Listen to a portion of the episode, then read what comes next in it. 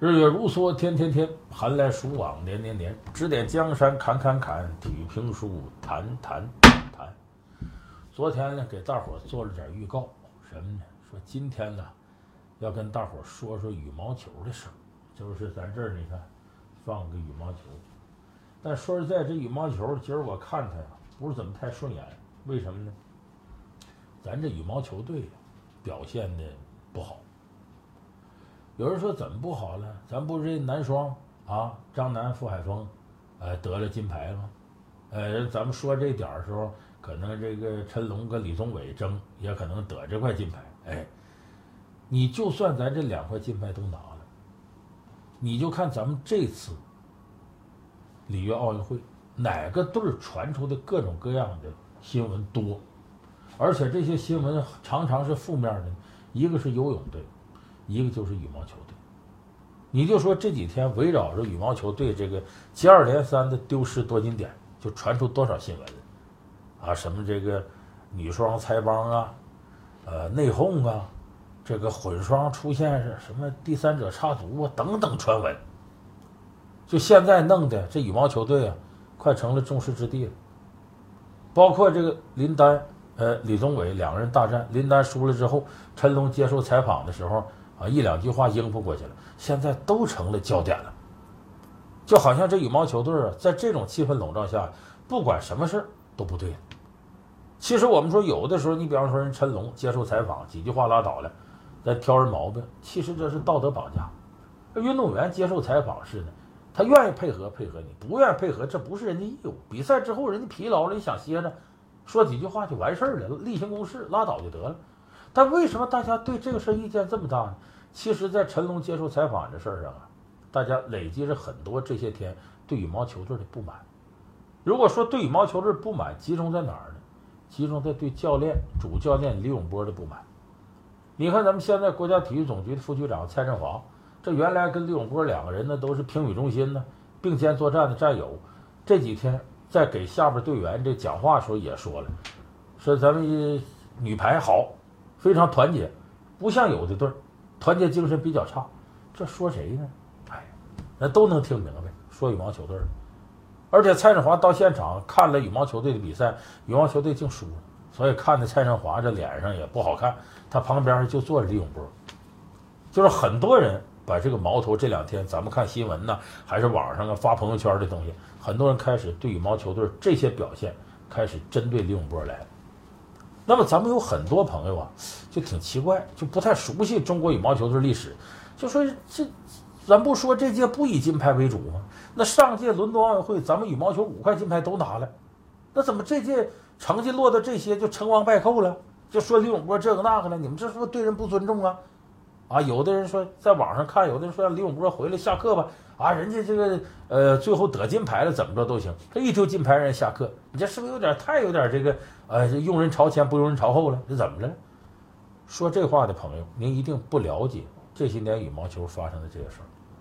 因为李永波一九九三年开始出任中国羽毛球队的主教练，到现在整整二十三年了。你看国家体育总局各个中心、各个球队，好像没有哪个人掌握一个球队生杀予夺大权长达二十三年。就这个本身来讲，在眼下的中国社会，它不太正常。你在一个地方待了二十三年，在这个位置上，如果要是什么事不发生，一切都能摆平、井井有条，这倒有点奇怪。因为我们都知道，中国的这个羽毛球队啊，是中国夺金的大项，有的时候派谁去呢，可能都得金牌，而且是国内外共同瞩目，得到的赞助啊。关注的焦点呢，队员的待遇啊，等等等等，都是大家平常特别特别关心的。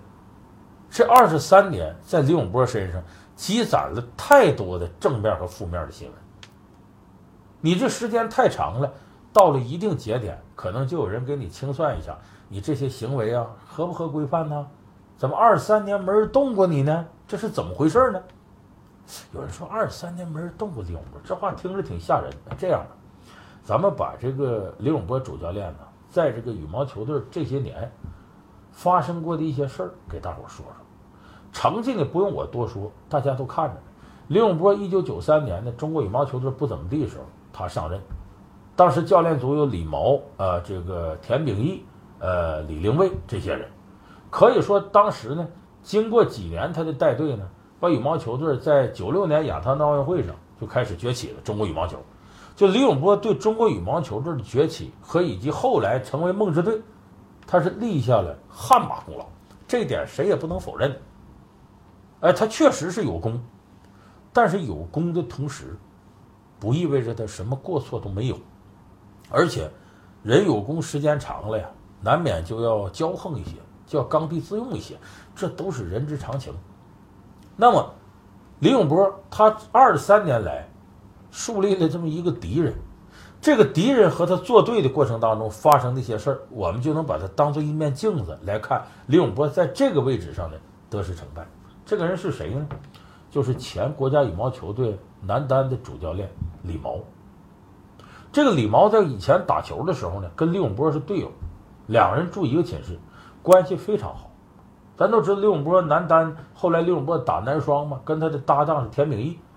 呃，田秉义呢也在队里是女双的主教练。田秉义呢，呃，他夫人比他有名，他夫人叫周继红，哎，就是那个跳水那个哎主教练。管事儿呢，后来是领队，但是周继红也是个风云人物，咱们有机会单说他啊。这李永波跟李毛两个人一开始俩人很好关系，而且也是一起爬坡，带着羽毛球队往上走。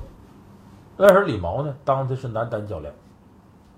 那么李永波当时呢在队里头呢，他是靠什么起家的？严格说，李永波是靠带女子项目起家的。你看当时是这个葛飞顾俊。九六年亚特兰大会得了女双金牌，那就代表着中国羽毛球队的崛起。当时带男单的呢，前面是这个李毛，后边呢，呃，他把这个老教练汤仙虎请回来。汤仙虎是华侨，请回来之后呢，汤仙虎挖掘了林丹。临退的时候，汤显虎还挖掘出了蔡赟、傅海峰这对黄金男双。就说事实上，李永波他的执教过程当中呢，男队他起一定作用。但不是主要作用，前有李毛，后有汤显虎，李永波主要是靠带女队起家的。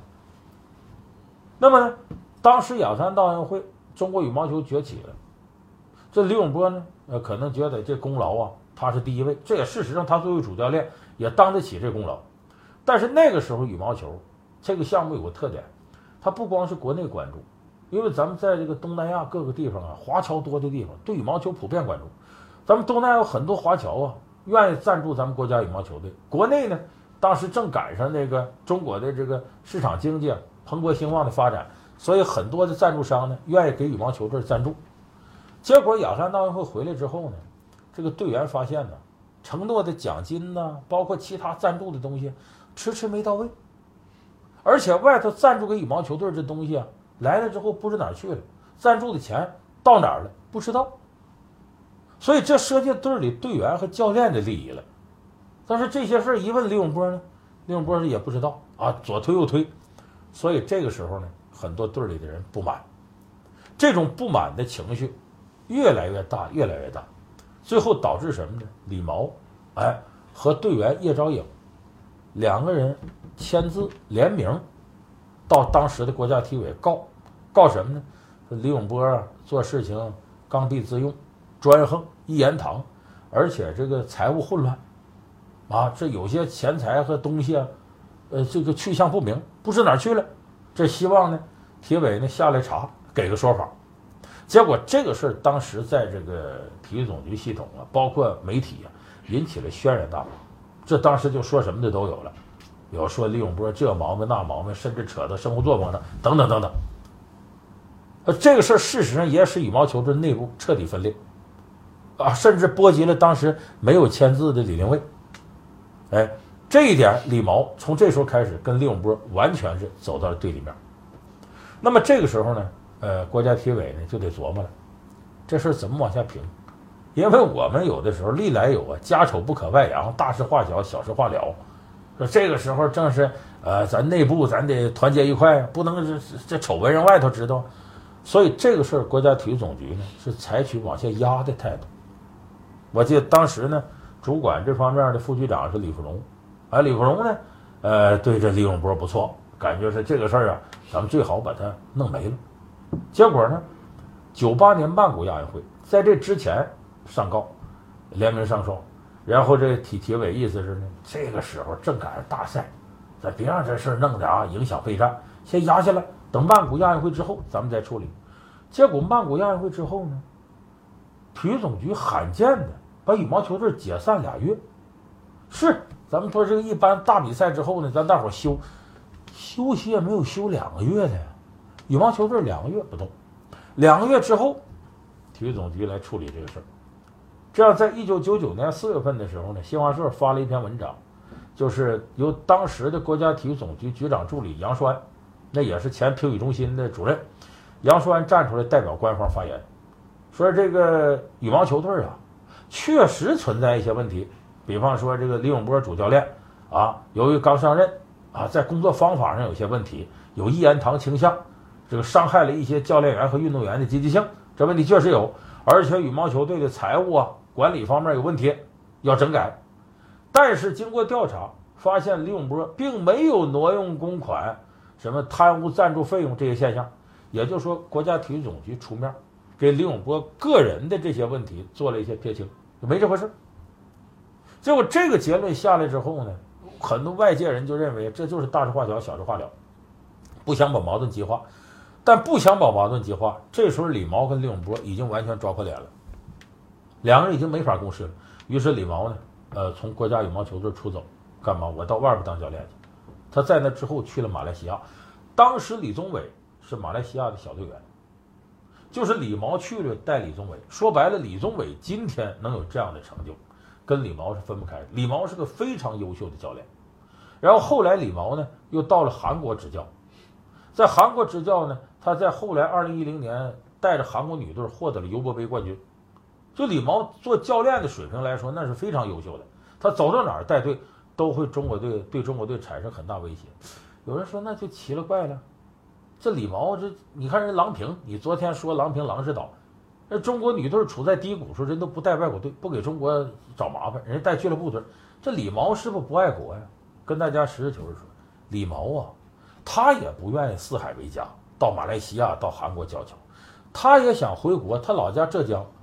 他也想到浙江队当教练，而且浙江队以前有这意向。浙江体育局说让李毛回来，你带带队水平很高，都愿意要好教练。可是呢，在这方面，李毛后来跟媒体说，李永波用尽各种办法封堵我，断我后路。说怎么？李永波跟那个浙江体育局说，你们要敢让李毛回来，好，你们队员就别想进国家队。这以前我给大伙讲过这个，这个国家队啊，掌握着什么呢？你这队员要能进国家队。咱们羽毛球好的时候，派谁去可能都多多金牌。你这一块金牌在全运会算两块，全运会那金牌是衡量各个体育局局长政绩的最重要方法。咱们看浙江的队员孙杨啊、叶诗文的游泳队的，那么上届奥运会他俩得这些金牌吗？得两，一人得两块，得两块，到了全运会算四块，俩人加一块八块，俩人各破一次世界纪录，又加一块金牌。就是浙江省在全运会还没比呢，在奖牌榜上他已经有十块金牌了。所以哪个地方的体育局都得算这个账，可别得罪国家队教练，他不让我队员上去怎么办？所以这浙江队也没敢，因为他们也知道李永波有这能力，说不让队员来就不让队员来。在这一点上，我们看中国羽毛球队，这个羽毛球开展好的省份是什么呢？这个基本上是两湖两广，呃，湖南、湖北啊，广东、广西，再加上福建，福建开展的最广泛。就是国手呢，南方的实力强。北方要弱点，可是你看这么些年来，辽宁队有十六个人进入国家队。我们都知道李永波老家是辽宁的，就说这些东西，咱不是说说是李指导就得内举必亲呢，怎么怎么着？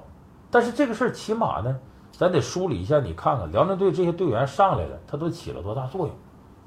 所以李毛对外说这些话呢，有很多人就相信，说是李永波用各种方法封堵李毛的退路，就根本不让你回来。不光这个。李毛对外还讲了，他说李永波在我身上做的很过分，怎么过分呢？他举了几个例子，说他刚到韩国执教的时候，李永波就以中国羽毛球协会的名义跟韩国羽毛球协会交涉，你们不能用李毛，你用他咱们之间这怎么怎么的，呃，你这关系就很差了。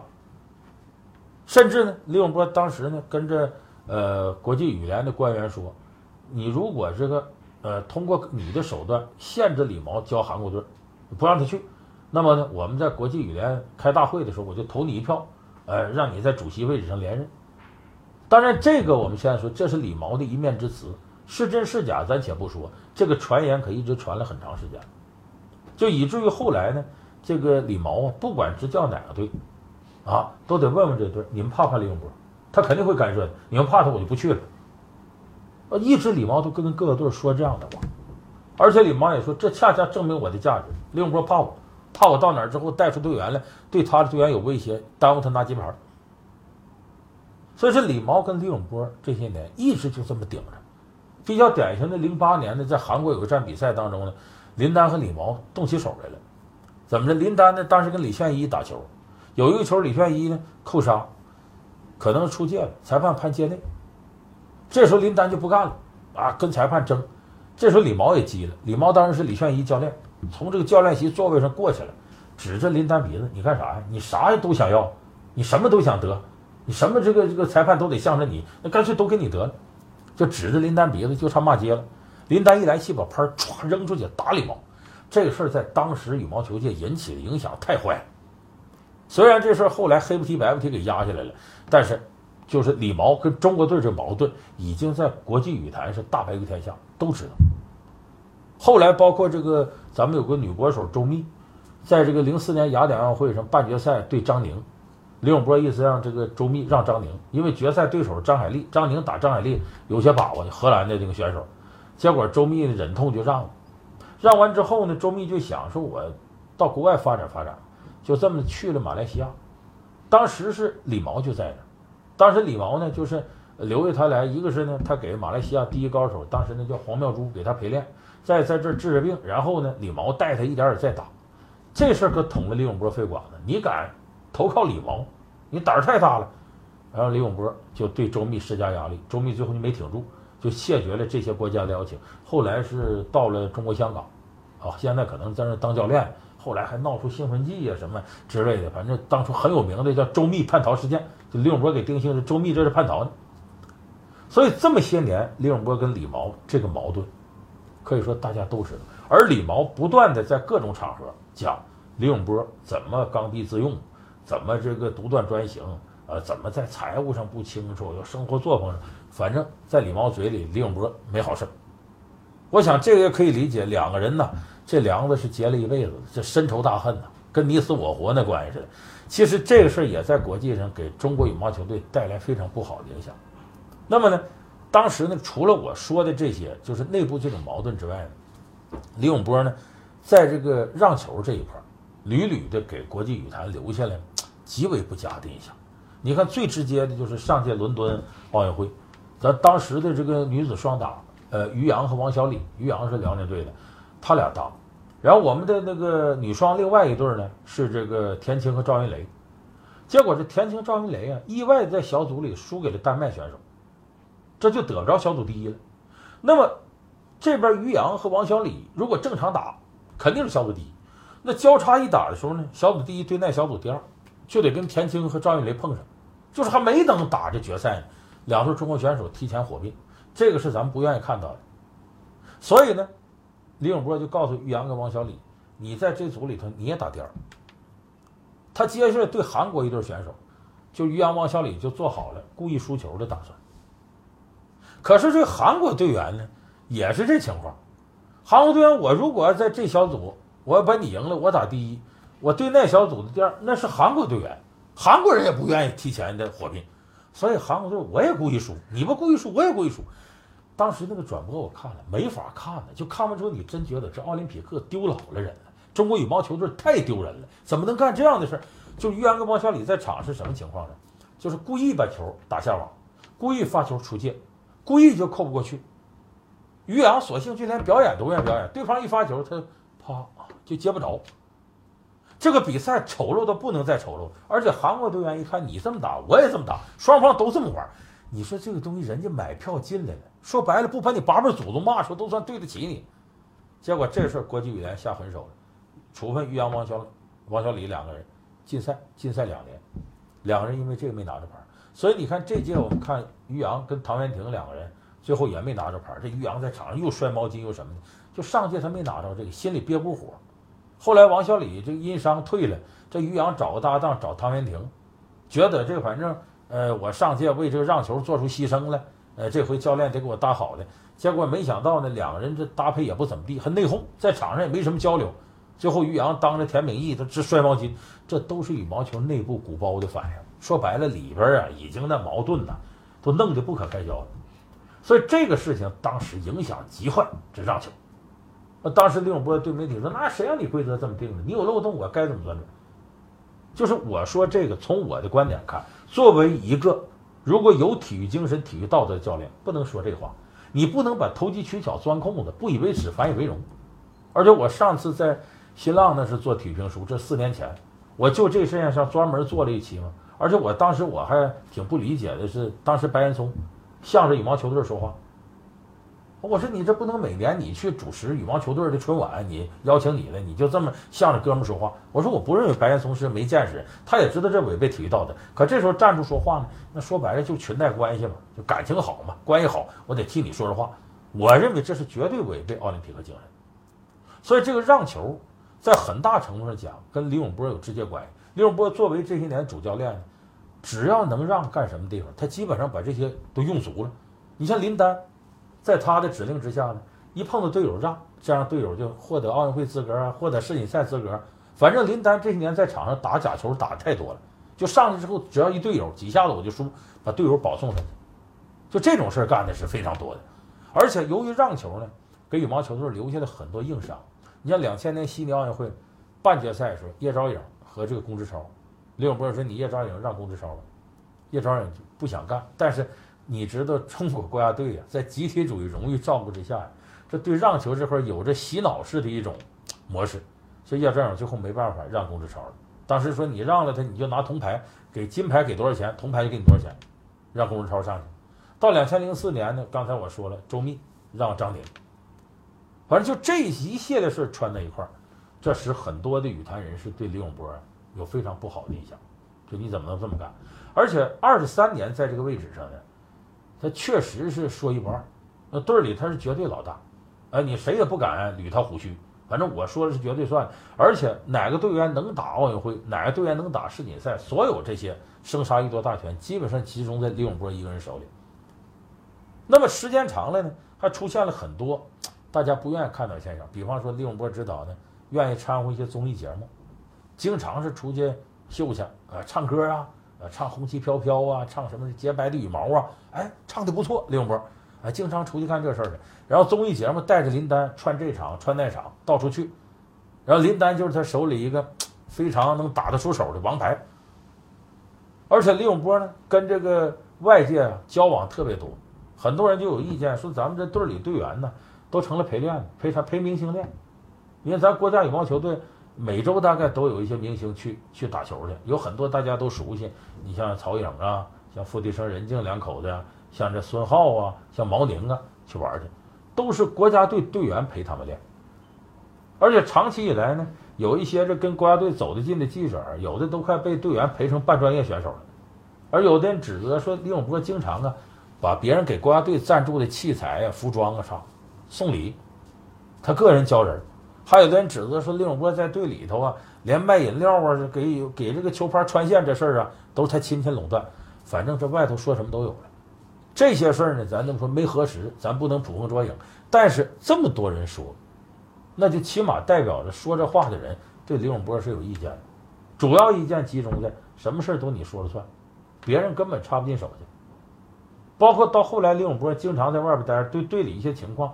都已经不算太了解了，反正他想怎么定他就怎么定，所以这一系列事情摞在一块儿，那使很多人对李永波产生了不好的印象。我觉得归根到底是什么原因？在一个位置上盘踞时间太长，二十三年，谁在一个位置上待二十三年都会有问题。为啥呢？你这二十三年，而且你还不断的立功，啊，总得牌儿，往往人呢就开始狂妄自大，开始膨胀。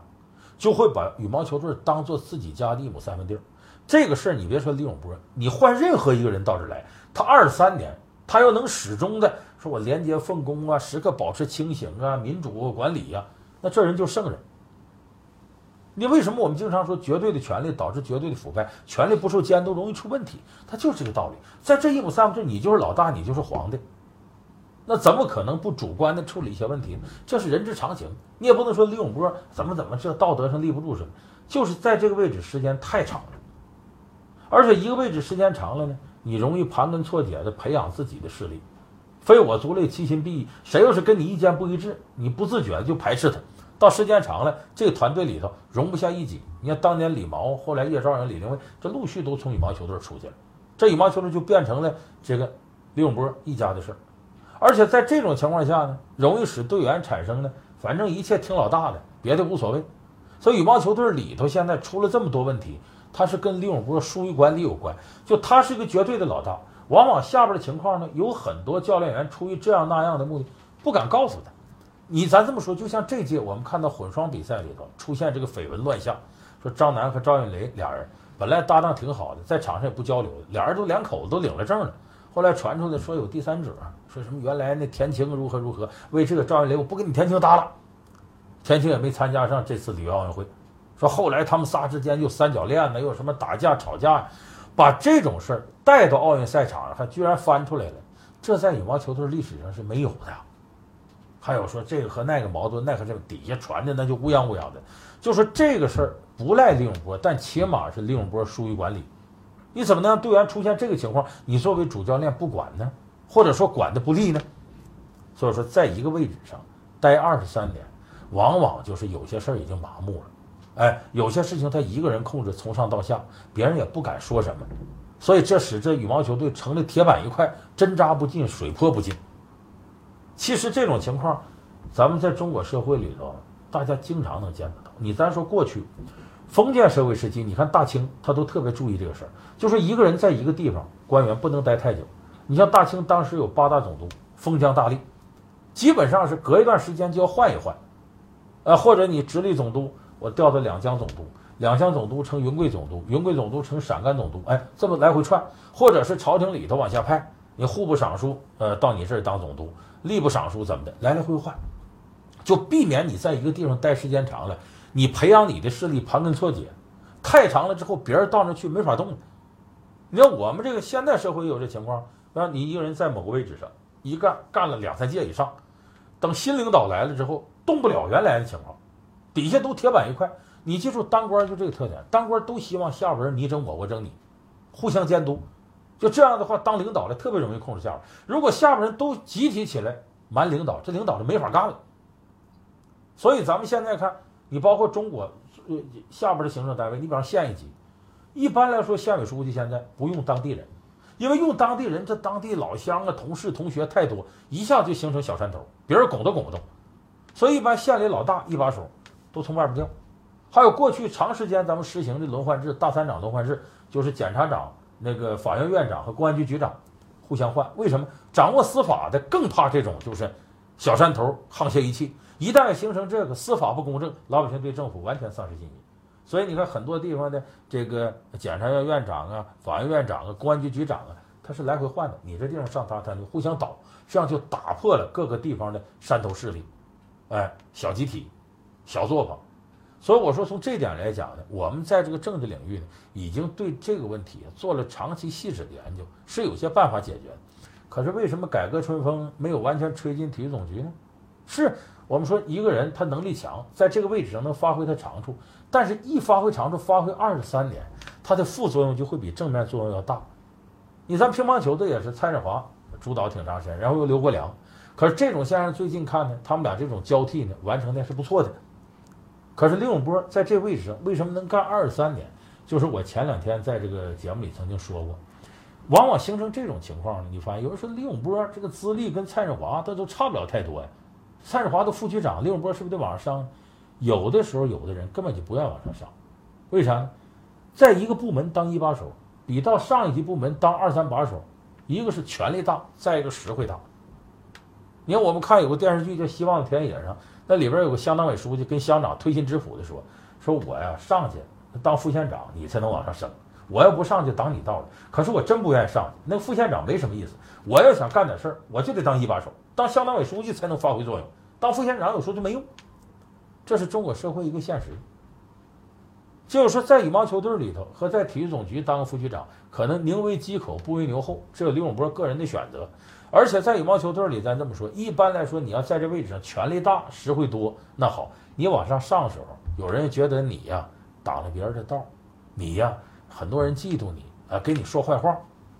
所以在这样一个部门，我前面节目也说过，越是掌握实权的中层干部，越不容易往上升，因为你这块办事呢，有可能就得罪上级哪个领导。人领导说：“我那省的队员安排你羽毛球队上打冠军去，我们省体育局吧你不行，我安排我那人，都给你写条子，你最后得罪谁不得罪谁啊？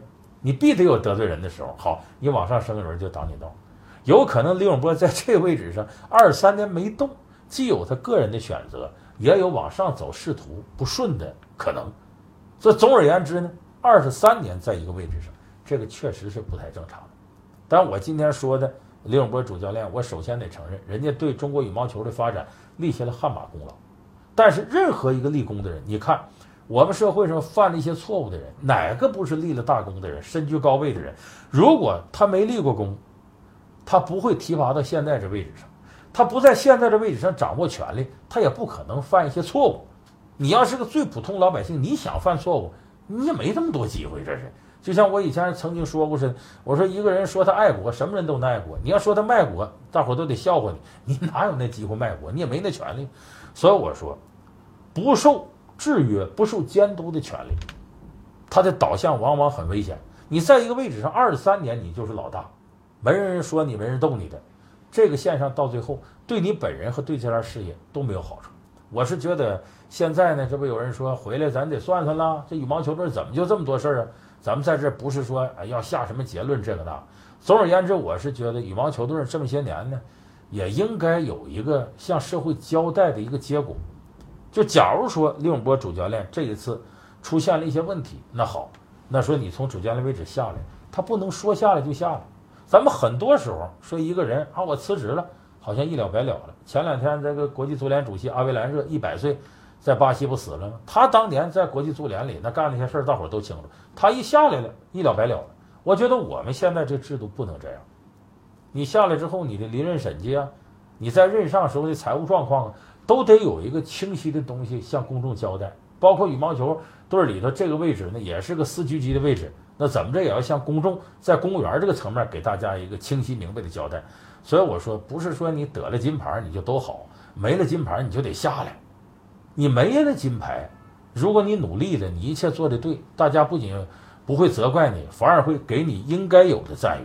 即使你得了金牌，出了这么多问题，我们有的时候我做过无数次这比喻：中国体育就是酱缸，里边什么脏东西蛆有的是，金牌就是个盖子。你要没这盖子一揭开，里头什么都冒出来。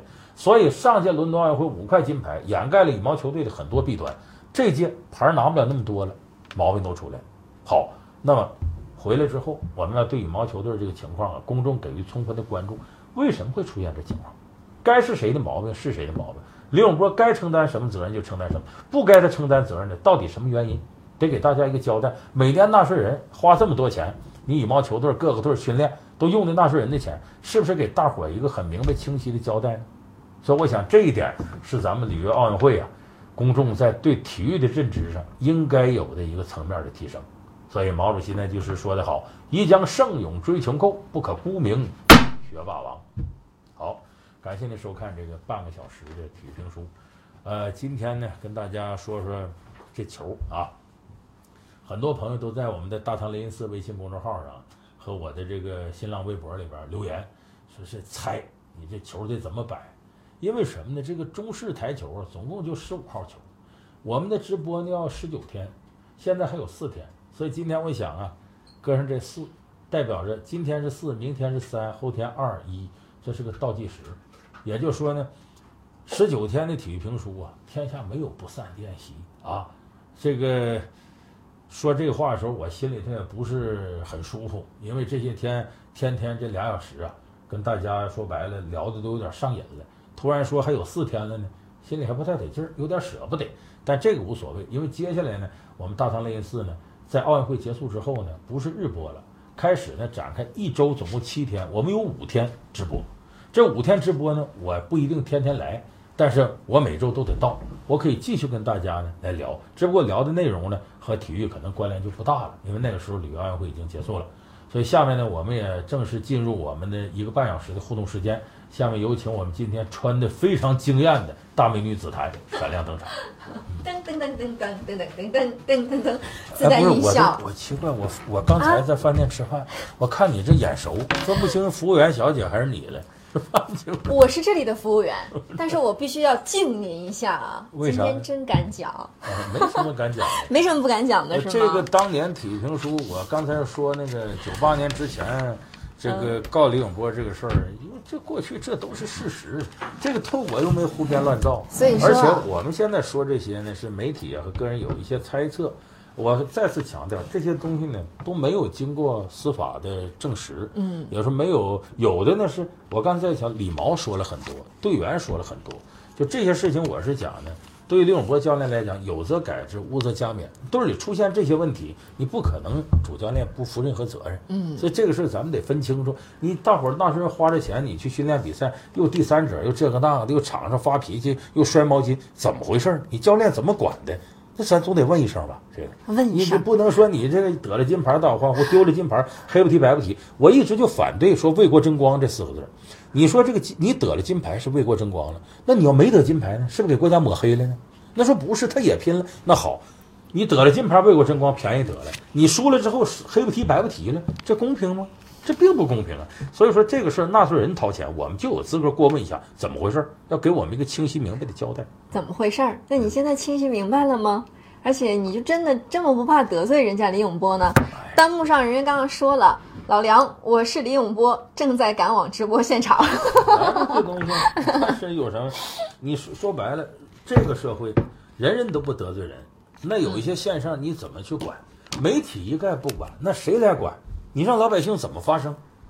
所以咱们有的时候是有些事情呢，你既然说，就可能承担一定风险。咱都有的人怕得罪人，是这得罪人之后，在中国你这有时候磕磕绊绊难免。但你想，你干的就是媒体，你张嘴就是评论事儿的。如果所有的责任你都躲开，见着这个一些不平的事，你也不管不问，都嘻嘻哈哈说好话，或者是顺着好多人的情绪，大伙儿都骂一个人，你也跟着骂，那有意思吗？咱中国古人讲那句话，这最近也是这个，呃，王岐山同志反复提的一句话，叫做那个万万人之诺诺，不如一夫之恶恶。就是一个人能够很耿直的发出自己正义的声音，要比一万个人在这好好好要值钱的多。所以我是希望我们这个社会越是有一些大家看不惯的现象，越应该有人站出来主动说、主动讲。否则，我们都做那沉默者，都等着别人站出来顶那个雷，那这个社会什么时候能进步？媒体的责任感到底体现在哪儿？怎么就你敢顶这个雷呢？啊不是，我就敢，就我有的是人敢顶。所以说今天你说这个话，我得把耳朵竖起来听，而且穿的一身红啊，我也不知道这是未来这个是预警呢，还是怎么样呢嗯？但是我必须要说，我必须要说，我得给您重重的打赏。你看看我今天现去取的，重重的给你打赏，花过这钱吗？这个钱五百欧元呢，欧元五百欧元，怎么样？我发财了，开心顿时我一定说说实话。哎，折合人民币是多少？现在欧元是按七算吗，嗯。三千多块钱，将近四千，四千，四千，所以给我换十五号，四千。哎，也有很多、这个给大伙介绍，这五百欧元这纸币出现时间也并不长。对。那个原来五百欧元呢，仅仅是个结算单位概念，对对对。就是在欧盟的银行里头啊，五百欧元是个结算单位，很长时间它没有印，所以很多人管五百欧元有个外号叫啥？你知道？叫啥？叫本拉登。为什么就光知道有这个，谁也没见过。没见过现在这本拉登没被抓住呢，这个，所以说五百欧元还见到了吧？见着了。赶快回去好好想想怎么花。我上次在欧洲待了十天，小费才给出去七八欧元，都给几分几分。所以这两天打赏这两天打赏，我看到年年账户一分、两分、一块、两块的，我有点不忍心。今天讲了这么多的干货，听着真的很过瘾。三百五百不嫌少，三块五块不嫌多。但是还是有朋友不知道在哪儿打赏呢？在哪儿打赏？就是在我们的大唐灵隐寺的公众微信号下有一个二维码，就是我们的打赏区，直接可以打到梁老师的账号上啊。梁老师现在没事盯着手机看啊，一块、两块、三块，我觉得这是个乐你知道你你应。该看着我拿着手机打开，哟，我为了打赏五块钱，我都这样。但是我要特别的恭喜我们今天有朋友猜中了我们这个台球的摆法，可能你也是看了大家的建议，是不是特意让我破产？我我我得买书我送给大家就，是这么想，就是这么想的。因为还剩四天嘛，告诉大家四三二一。人家日月如梭，天天天，寒来暑往年年年，指点江山砍砍砍，体育评书完完完。还没完呢，还得接着说呢。呃，也就是如果猜中的朋友，可以在你的新浪微博上截屏截图你猜中的内容，然后微博艾特我艾特大唐雷音寺或者梁宏达老师都可以。我自掏腰包买的书，请梁老师签名，然后包邮费的送给大家，就是一个乐趣。你还挣了五百欧我瞬，间有种被包养的感觉，这个很幸福。我头一回包养别人呢，尤其是您这岁数的。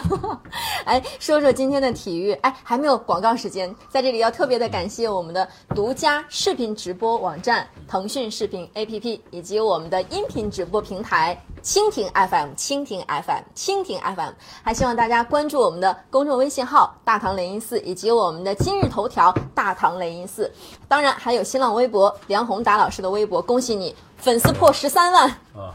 哎呦我们，的优雅同志优雅优雅把我的耳朵带来了，我们都要竖起耳朵听您说话。对，嗯，一我还想说，一对耳朵不够弹幕上有人恭喜二位新婚快乐，哟啊，真岂敢呢，大哥，这不敢，这可不敢，恭喜恭喜！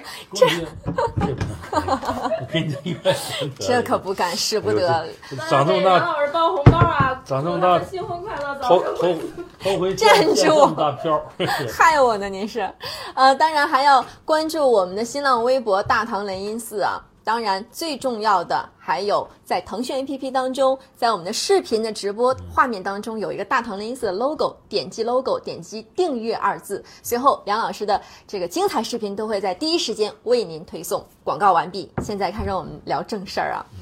您刚刚说了好多李永波的事儿，这个真的是让我们瞠目结舌。你要不说，我还真不知道，网上有传的，但是不知道。传这么些年呢，就是不断的有这样的消息出来。嗯，呃，但是我就说这个我们呃行政管理部门呐，嗯也本着大事化小、小事化了的精神，就尽量别让这事儿呢发酵太大，因为当年那李毛告这个事儿啊，就引起的轰动很大。嗯，然后很多人也认为是跟咱们代表团旗手似的，雷声大雨点小。嗯，到最后这事儿就黑不提白不提了，就说没问题就过去了。当然，我是个人，我愿意相信李永波指导是没有问题的。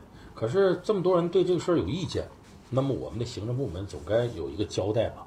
但很遗憾，这么长时间以来，国家体育总局好像在这个问题上一直态度很暧昧，所以我是觉得暧昧，你用哎暧昧这个词儿，这个暧昧就指什么呢？推推延延的，也不什么事儿也不说的痛快。我举过那例子嘛，就如果你要是我们这个整个机制是完全透明的话，我站到这说话，这前面这玻璃透明的，谁也不会认为我搞什么事儿。嗯可是你非把这层玻璃弄成毛玻璃，那我就得怀疑你背后有啥事儿。嗯所以这一点是应该行政部门考虑这个问题。所以这个现在互联网时代，很多也看了大家的爆料，没有求证，但是这也是一个消息，说明可能有这样的事儿在。尤其是列举了李永波老师呢，又是拍戏，又是唱歌，跨界文艺领域特别多。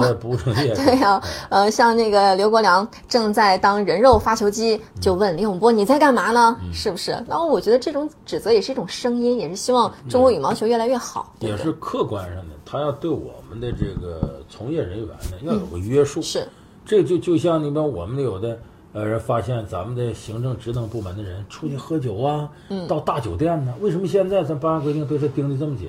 你这样去消费和你的收入明显不成比例，对，那就有人怀疑你是不是有灰色收入，而且你这样的消费，说我不是花自己钱，有人给我买单，那给你买单的人不是你爹，不是你儿子，凭啥给你买单呢？就怀疑背后有利益关联，这个利益关联对公务员来讲永远是有罪推定。你要这么干，我就有理由怀疑你。所以从这点来说呢，就是监督我们的公务人员，这是每个公民呢拥有的权利，也是他的义务。行，李永波这事儿说的挺多了。看弹幕，李永波进入直播室送了老梁一个鱼竿儿。谢谢 啊。昨天的那个邻里大战，回去您补看了吗？昨天呢，我们正在直播的时候对呢，邻里大战是结束了。呃，这个林丹输二一比二输给了李宗伟。当时呢，就是呃有很多弹幕上朋友说林里输了，老梁你说说吧。我告诉大家，我没那么没溜。我们在直播没法看那个那头的直播，我这拿起来就说林丹李宗伟大战，你信吗？就这个东西要严谨，所以有的朋友呢这两天给我发问题是，老梁你说说这个吧，说说那个吧。我告诉大家，我在底下看了很多这样问题，说说，我真的不是万事通。你特别，比方有的人特别喜欢历史上某个人物，对，那个人物还特小众，还有的呢就是游戏世界里的人物，你打游戏打上瘾了，问我那是怎么？一个是我不知道，再一个，要是评一个特别小众人物，我一定得从我这角度研究研究这个人，我才敢说。咱不是张嘴就说。你说老梁说你今天回答问题，看你张嘴就说，这些社会问题我都研究多少年了，做节目也做过多少回了，我有这个资本，也有这个能力解析。对于我没有资本、没有能力解析的，咱可不敢误人子弟。你可以说我的观点有偏颇，但是他一定是我知道之后说出来的。我一点不知道，我可不敢蒙你。所以你昨天说邻里大战不能说，嗯，外头外头必须有人看说研究一下没看呢。但是我回去看完之后，我也觉得这场球啊，嗯、不值得大家那么吹捧。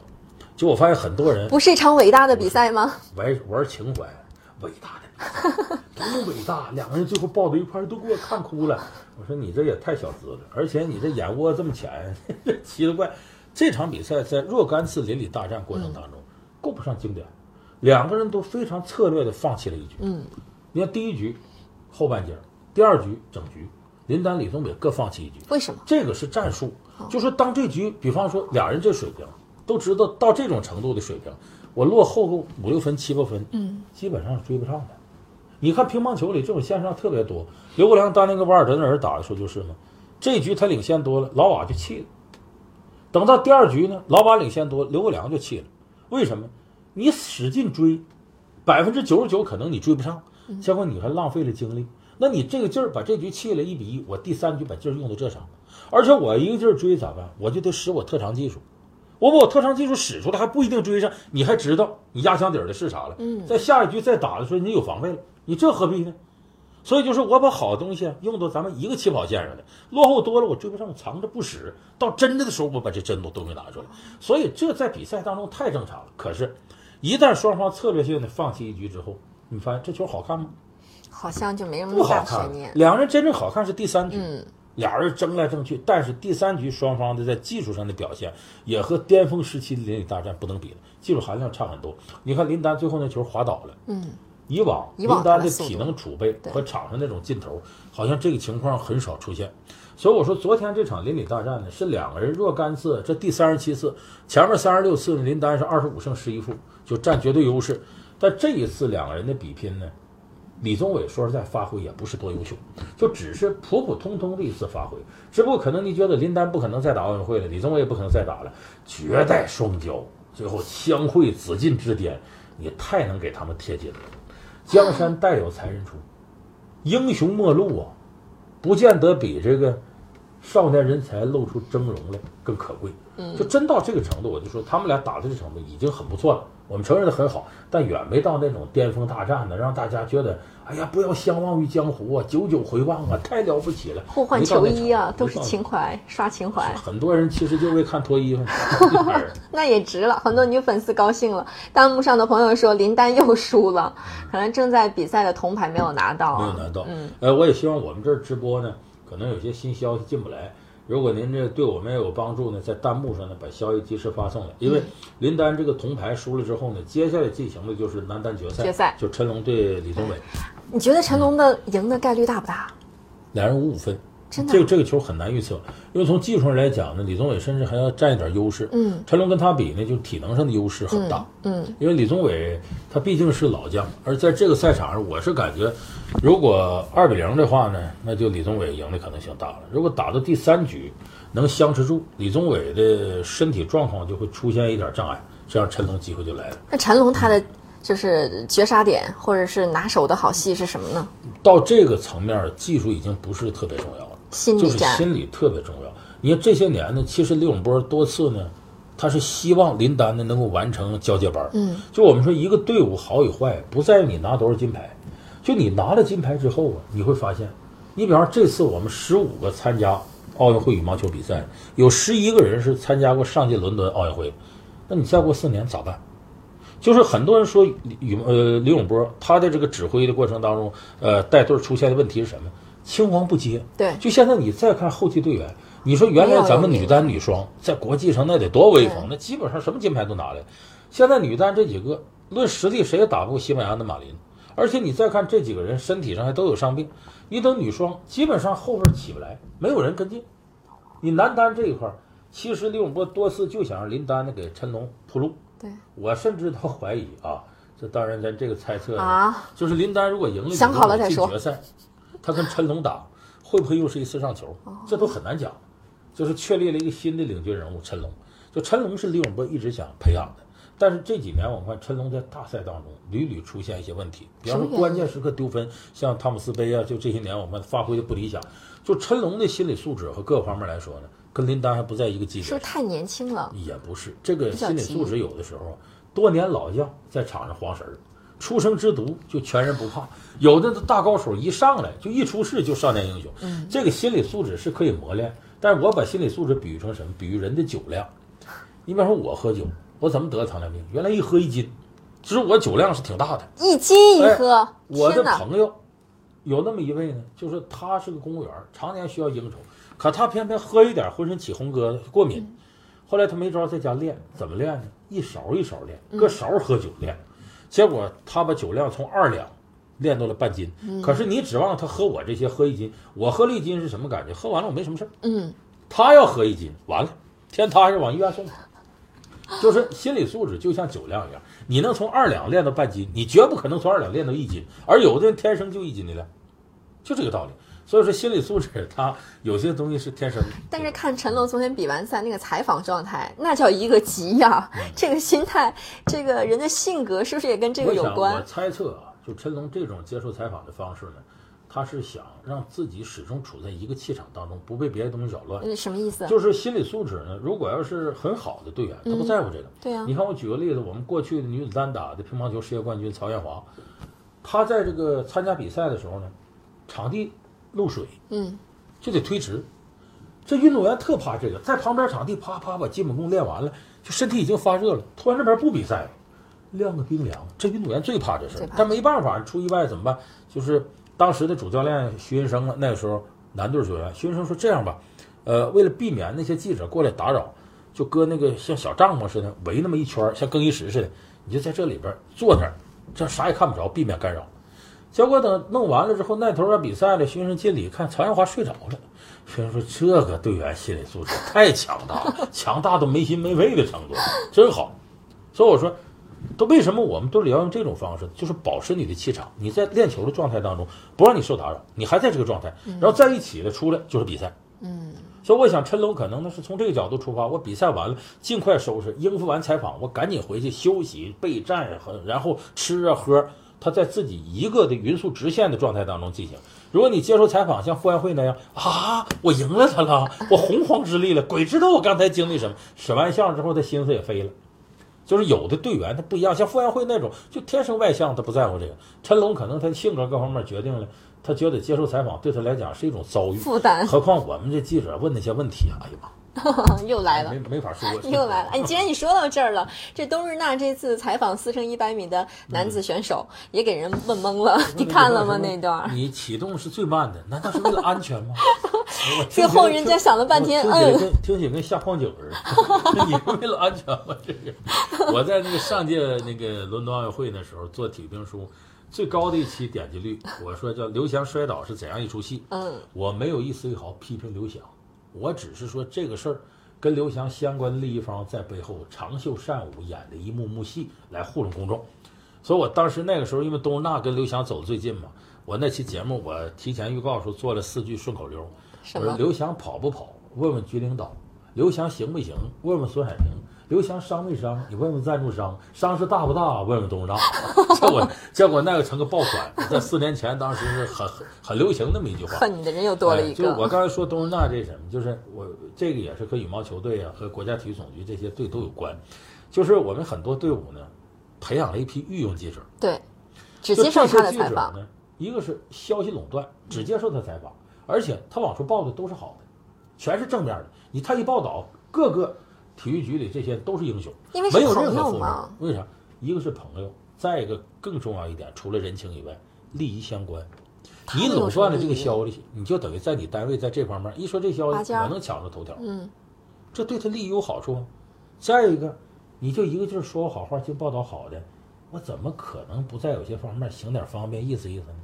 你大伙儿琢磨琢磨，这是中国新闻界最丑陋的一个现象，就是报道者和被报道之间形成利益共生的现象，太丑陋了。这个东西，国家体育总局的各个队儿里，往往都有这么一两个御用记者。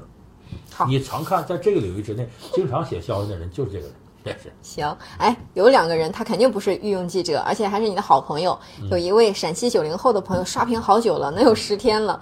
问问说杨毅、苏群这两个人，他们的点评水准、专业水准怎么样？我知道苏群是你好朋友，呃，苏群这这一点倒不是说从关系远近上，人关系近上肯定跟苏群近，你对他更了解嘛是一波的人，一波的人，而且关系确实不错。杨毅我们关系也不错，但杨毅呢，呃，严格意义上讲要晚一块儿，嗯，晚一块儿。你说从这个媒体报道角度讲，杨毅算晚辈儿，就比我要晚一块儿，这是。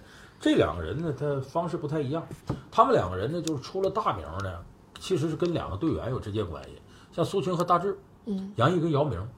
就是杨毅呢，在报道上来说呢，他他比较聪明，嗯这个选取的点呢，能跟上这个时代。他是个与时俱进的人，杨毅。你比方说苏群报道这个王治那时候呢，是从一个运动员的比赛呀、包括做人呢这这些方面。等杨毅报道姚明呢，就是全方位的，就是那种贴身采访。嗯，我跟你在一个车里开车，我俩一块吃饭，你到休斯顿我怎么跟？你在这边回上海来北京在训练局，就是姚明生活当中的角角落落，杨毅基本上都扑到了。就是而这个时候，咱们更多的喜欢姚明的人呢，不是说我就喜欢姚明打球，有的对姚明技术根本不关心，我就关心你这个人，这大个子真可爱跟卡通人物似的。所以杨毅这种报道在当时呢非常及时，也解渴。嗯就是你看那个杨毅应该是七几年的，苏群是六八年的。呃，七四好像是，不不不是，可能还要还要小一点，还还要小一点，还要小一点嗯。见过就是他他们俩之间呢，这个相差了，这个在体育报道上肯定差了一代人。对，就报道方式就能看出，那个杨毅一开始不是体育专业报纸，他好像开始是北京报的，苏群是中国体育报的，就是他们后来都出来了，去了体坛周报啊、篮球先锋报。现在呢，这两个人呢，在网络上自媒体呢，呃，苏群的那个公众号，杨毅的公众号做的都不错，但明显看出呢，杨毅作为这个年轻人来说呢，他想的更开，现在已经开始在体育经济这领域之内啊有所造就了。嗯所以就是这一块来讲，杨毅可能走的更前一点。至于两个人解析篮球啊，我是觉得各有所长，就都是在这个行业里啊，已经浸润了多少年的，嗯已经基本上成虫成精了。嗯所以有的朋友在网上经常，有的是捧苏群骂杨毅，有的是捧杨毅骂苏群，说这姐说你这这个好那个不好，还有的说张卫平怎么不好，大徐怎么不好。我告诉大家，这几人随便拿出一个，都挺好就用网络话语甩你八十条街都有，人家干了多少年了，别轻易说人家不行。这两位在我眼里看干这么多年了，都是行业的顶尖翘楚，优秀的人才。哎，昨天您说了，体育评书开场就说了四乘一百米的女子接力，看的是挺生气的，也说了说裁判的事儿。这四乘一百米的男子接力，您看了吗？男子接力不是又是上诉吗？又是，对呀、嗯，这我没看，但是博尔特获得那冠军那是是正常。但是有一个现象，第二名，嗯您知道吧？日本人选手呃，日本选手是获得的第二，呃，他也申诉了吧？那个对，啊、这个申诉其就是我一直昨天我节目里就说，咱们一看美国人申诉说把咱们解下来，有就骂美国队员，骂不着，误不得其平则鸣。咱如果那情况，咱也得申诉。就是这个，就像我们去到法院去告去，你碍不着人家原告什么事儿，只要不是诬告，谁告都有道理。关键是法官咋判。但是申诉你得有人搭理你，他是啊，就这一点不是说搭理搭理你之后涉及到一个怎么判的，是给你驳回还是向着你？就像我们那个四乘一百米没有进入决赛，你主要责任是国际田联仲裁那块儿的事儿。哦，他仲裁那个大概国际仲田国际体育仲裁法庭四百五十多个人，嗯，好像其中只有六个是中国人。就是我们确实也人单势孤，没人站出替我们说话。就是这个运动员呢，往上申诉，你这体育比赛有一丝可能，咱也得百分之百争取。就是运动员为了争取金牌，这是渴望，是非常正常的。所以他怎么申诉，我认为把他不应该打到运动员身上。就这个和美国运动员没什么关系，关键是仲裁机构是不是受到美国的影响，是不是受到一些场外的因素的影响？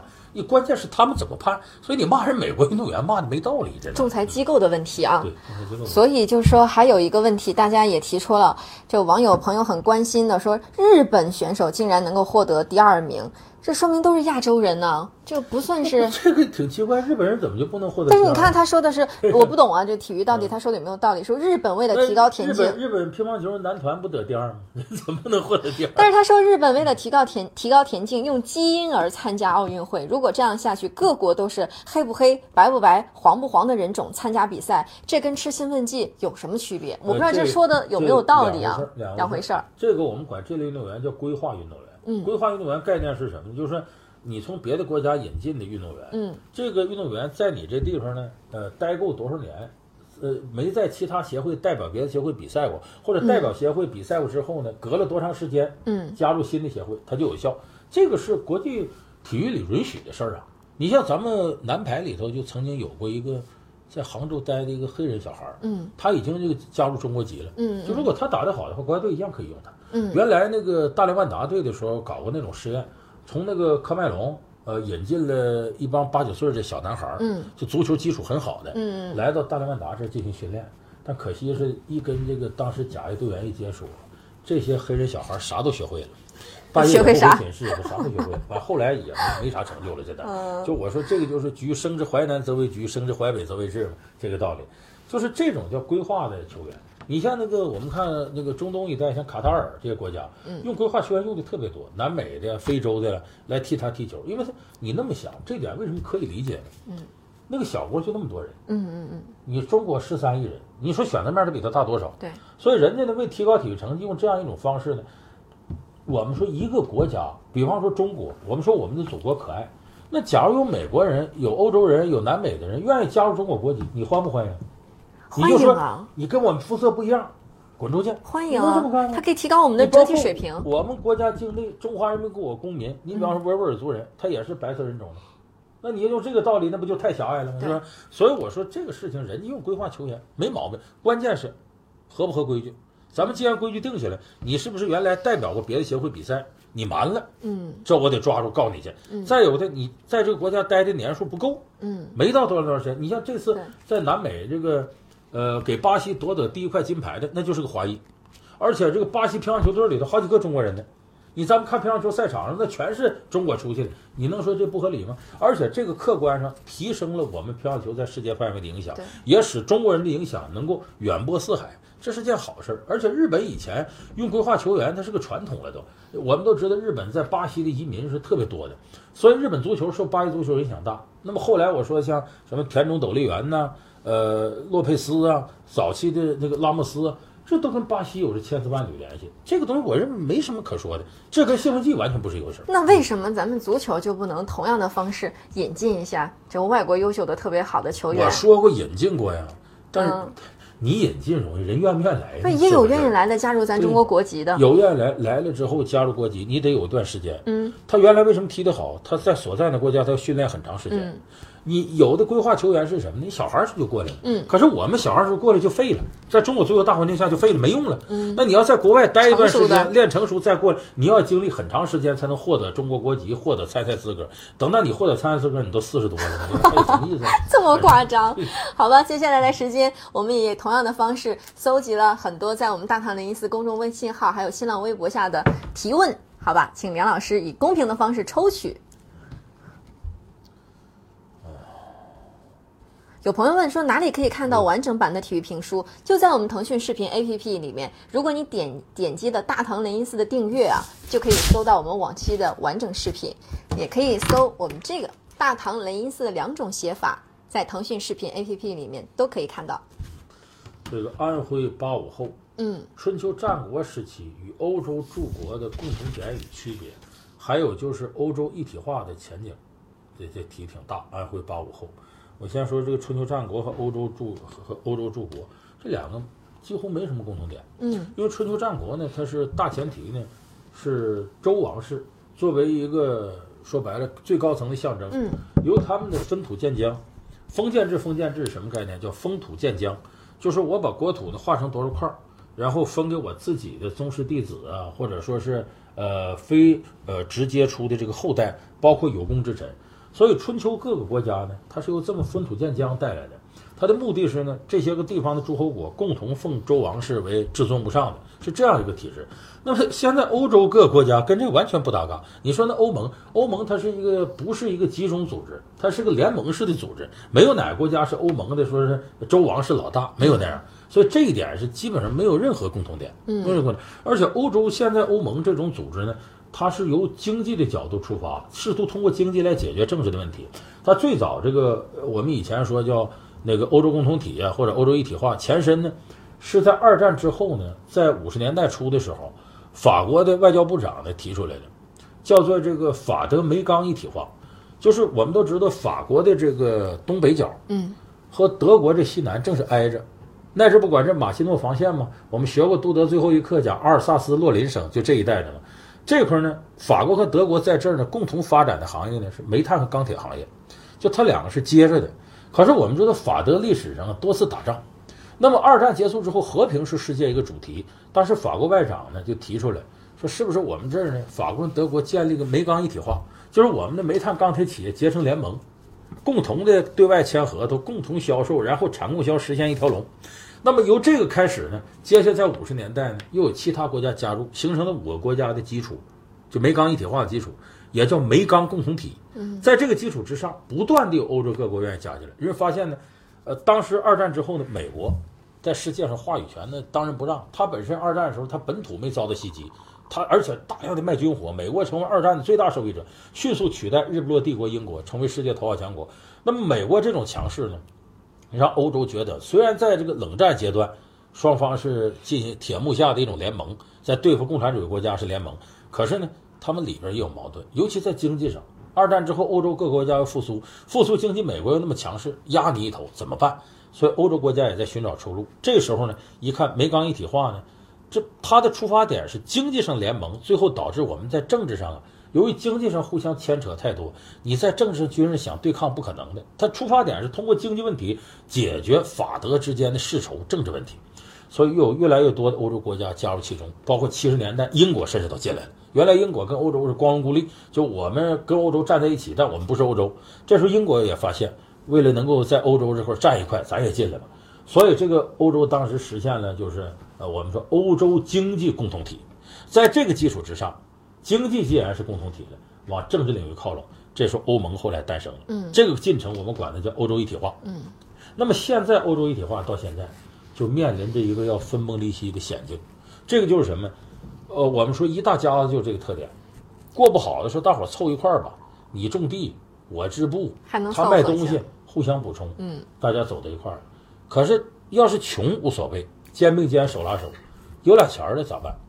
有人不平衡了，不平衡了。你比方说，现在欧洲一体化进程当中，法德是两个引擎，法国、德国。我们也说，你像以前奥朗德呀、默克尔啊主导，英国就有点不干。好像自己吃醋，你我大英帝国，你跟你们啊，你看我是是占不上主导权，所以英国一直跟欧盟是说白了有点恍恍惚惚啊，游离在这个之外啊，一会儿进入一会儿出的，这不最近公投就涉及到一个脱欧问题吗？那么这是第一点，第二点呢，穷富不均，欧盟在扩进的过程当中有点急。你像在两千零四年前后时候，欧盟东扩，欧盟东扩呢是把东欧啊十个国家扩进来，这十个国家啥？说白都穷亲戚。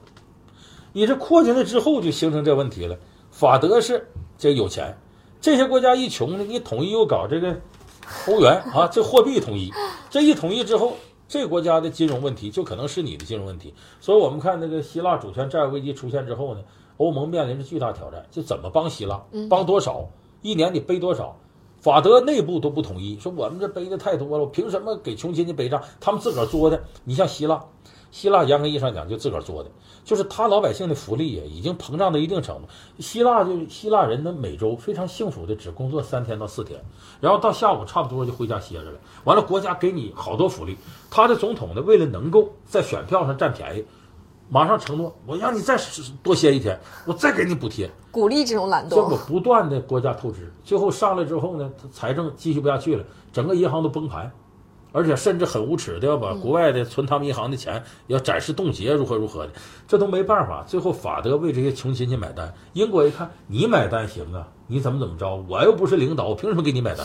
所以这是脱欧的一个直接导火线。所以有人说了一个很有意思的比喻嘛，说这一个朋友圈里头几个人组建朋友圈发红包，后来别人也进来了，这些人不发红包就抢。时间长了发红包，你凭什么我还发红包？拉倒，我撤吧，就剩下穷亲戚了。但我说这个比喻不恰当，就是他发红包同时为啥呢？他为了吸引你注意力，然后在这个朋友圈里还卖面膜呢，卖假的呢。所以这个东西它你中有我，我中有你，很难讲的。但是欧洲一体化到现在为止出现障碍也在于，大家彼此之间信任度不够了。就我不太相信你。还有一个，这个穷人和富人打交道很难。我们以前的观点是认为，那穷人都是好人，富人没好东西，为富不仁，越穷越光荣，这是太偏颇的观点。你记住一点，革了富人的命就要了穷人的钱。这个社会进步的动力掌握在富人手里。增长财富、发展社会、完善文明，富人是绝对的主导力量。可是我们穷人也做了贡献。你别说你是穷人，你不是穷人。这个穷人有的时候是什么？他作为一个基础性的东西，你要兼顾它。嗯，它本身推动历史的作用是靠长时间这种规模效应推动的。这我我刚才说这是带动作用。嗯，带动作用，这个社会进步的动力是掌握在富人手里的。所以，如果你这块绝对排斥富人，那你这个社会进步是非常困难的。这一点可能有的朋友自认为自己是个屌丝，老梁你不向穷人说话。原来有一位经济学家说的对，就是呢，为穷人说话，他给富人也说话；为富人说话，但给穷人办事儿。我非常支持这个观点。就你为富人说话，其实最大的受益者是穷人。很多人根本不理解这个经济学道理，就那种一听说谁富，张嘴就骂的，你就永远受穷吧。这是，就是这是一个经济学道理。我是建议大家好好去钻研钻研经济学，然后才在网上自由自在的喷。你可能喷的有点道理。这是，这欧盟一体化一个根本问题就在于。穷人和富人按照什么样的节奏和谐共处？但是我觉得是，如果现在欧盟分崩离析了，隔了一段时间可能还回来，就是我说的合久必分，分久必合。嗯，你中有我，我中有你。你说说，就顺便说到这儿了，为什么现在咱们国家这仇富心理也很严重？那确实是我看到特别有钱的人，我也在想，他这么有钱，他为社会要做多点贡献，我会有的小小的不平衡。仇富心理的第一层的合理性体现在哪儿呢？我们不是仇富，嗯，我们只是仇你财富的非法获得。对，哪儿来的？就是我们现在必须得承认，有一些富人他跟权力走得很近。一类是呢靠垄断，靠跟权力接触。说你爸爸是什么长，这个那个的。你就咱们全国，呃，咱们自自己政府在调查过程当中也出台这样报告，就相当多的掌握着非法财富的人，对，往往是和政府公务员有着千丝万缕联系。就你跟权力近，为什么我们要反腐？如果没有这个，你说反腐的动力到底在哪儿？就事实上，它带来大量社会不公，这是第一类和权力进的。第二类呢是完全靠歪门邪道、缺德。你比方说假冒伪劣产品的这样人，由于我们制度的漏洞以及惩罚措施不到位，或者违法成本很低，这些人富起来了。那这两类人，咱们理所应当的该仇富，就是你获得财富这个方式渠道非法。那你同样，咱们说基尼指数就指着穷富之间差距，我们基尼指数其实没有香港大。就到就是内地跟香港比，香港比我们差距还大。但是为什么你发现香港仇富的没有这个内地情况严重呢？香港有很多人呢认同这个事儿。你李嘉诚有钱，啊，你这个这这个香港一些大老板有钱，那是你有能力，或者说你命好。嗯，我认了。我们认可李嘉诚的能力。如果李嘉诚是靠着跟权贵勾结获得这财富，香港人也抽他，这一个道理。你要我们说比尔盖茨、乔布斯，人自己有能耐，有钱我们认。可是你如果墨西哥曾经有一个人是世界首富，他靠什么？靠腐败和政府和总统的关系。那我们理所当然就不认可这个。所以仇富呢，仇视这个财富的非法来源，我认为这是有合理性的。但是也有相当多的人呢，见着有钱人就认为为富不仁，或者是吃不着葡萄说葡萄酸，这样的人心里也不少，是吧？这是不正常的仇富心理。那你觉得什么样的人才算穷人？你说我不算穷人。收入水平真的是中国这个中产阶级，这是穷和富是相对的，定的特别模糊。有一段时间说年收入五六万块钱就是中产阶级，嗯，你要按贫困标准说年收入几千块钱，他是，他肯定是不能算这个，他得中产阶级。嗯，但是你现在这么想，不同地方，北京，你一年收入五六万，平均一个月就算你六万吧，消费一个月就五千，在北京你一个月挣五千块钱还不够租房吗。咱实事求是说呀。你也真是穷人水平，嗯，你有的是五六万一年还穷人，那是你搁到边远山区去，你可能还富得流油呢。这就此一时彼一时。你为什么我有时候就想，中国的事儿难办？比方说个人所得税起征点问题，你说三千也好，五千也好，你搁到北京是个事儿，搁到县城是回事，搁到贫困山区又是一回事。就中国这么大地方，你想用一套经济政策整齐划一的解决这些问题，几乎是不可能的。所以这穷富标准呢，我倒觉得眼下应该关注的是呢，贫困线到底在哪儿？嗯，就是原来我们把贫困的这个线儿啊压得很低，这个时候你会发现呢，大多数人都脱贫了。但事实上，你那线儿随着经济发展，随着通货膨胀，早就过时了。对，我们只要把贫困线再往上抬升两千块钱，你发现中国贫困人口是相当多的，远没有我们那么想，世界经济第二了那么乐观，咱没那么乐观，咱还真是实实在在是个发展中国家。所以我说这个呃，中国穷人的定义呢，绝对不是说按你现在收入，还要看你在哪个地方。嗯，那北上广现在消费水平太高了，很多年轻人选择去一些二三线的城市发展，但是他们也会面临同样的困惑，说那里虽然是生活成本低了，但机会也少了，很多选择难以割舍，那个不公平现象太多，更多。北上广管怎么，它的机会相对。机会多，提供机会多就意味着你努力呀、能够有相对公平的回报。对，在你下边一些城市，我说到东北京的时候就说，那没有人寸步难行啊，啥事儿都得托人情找关系。嗯那不公平现象实在太多了，就你在那儿干的憋气，你如果没有人脉，你更完蛋。所以没办法，要逃离北上广，要逃回北上广，又逃回北上广。逃回北上广。所以说只能靠自己努力了。好，来看看我们弹幕的问题。有位山东八零后问说：“聊聊跆拳道，吴静钰为什么输得这么惨？”比赛我没看，呃，这个跆拳道啊，我那天集中的讲了半期跆拳道。嗯跆拳道比赛呢，它的攻击点主要是通过腿，嗯腿脚的攻击，直接凌厉。那么一回合三分钟，总共三个回合。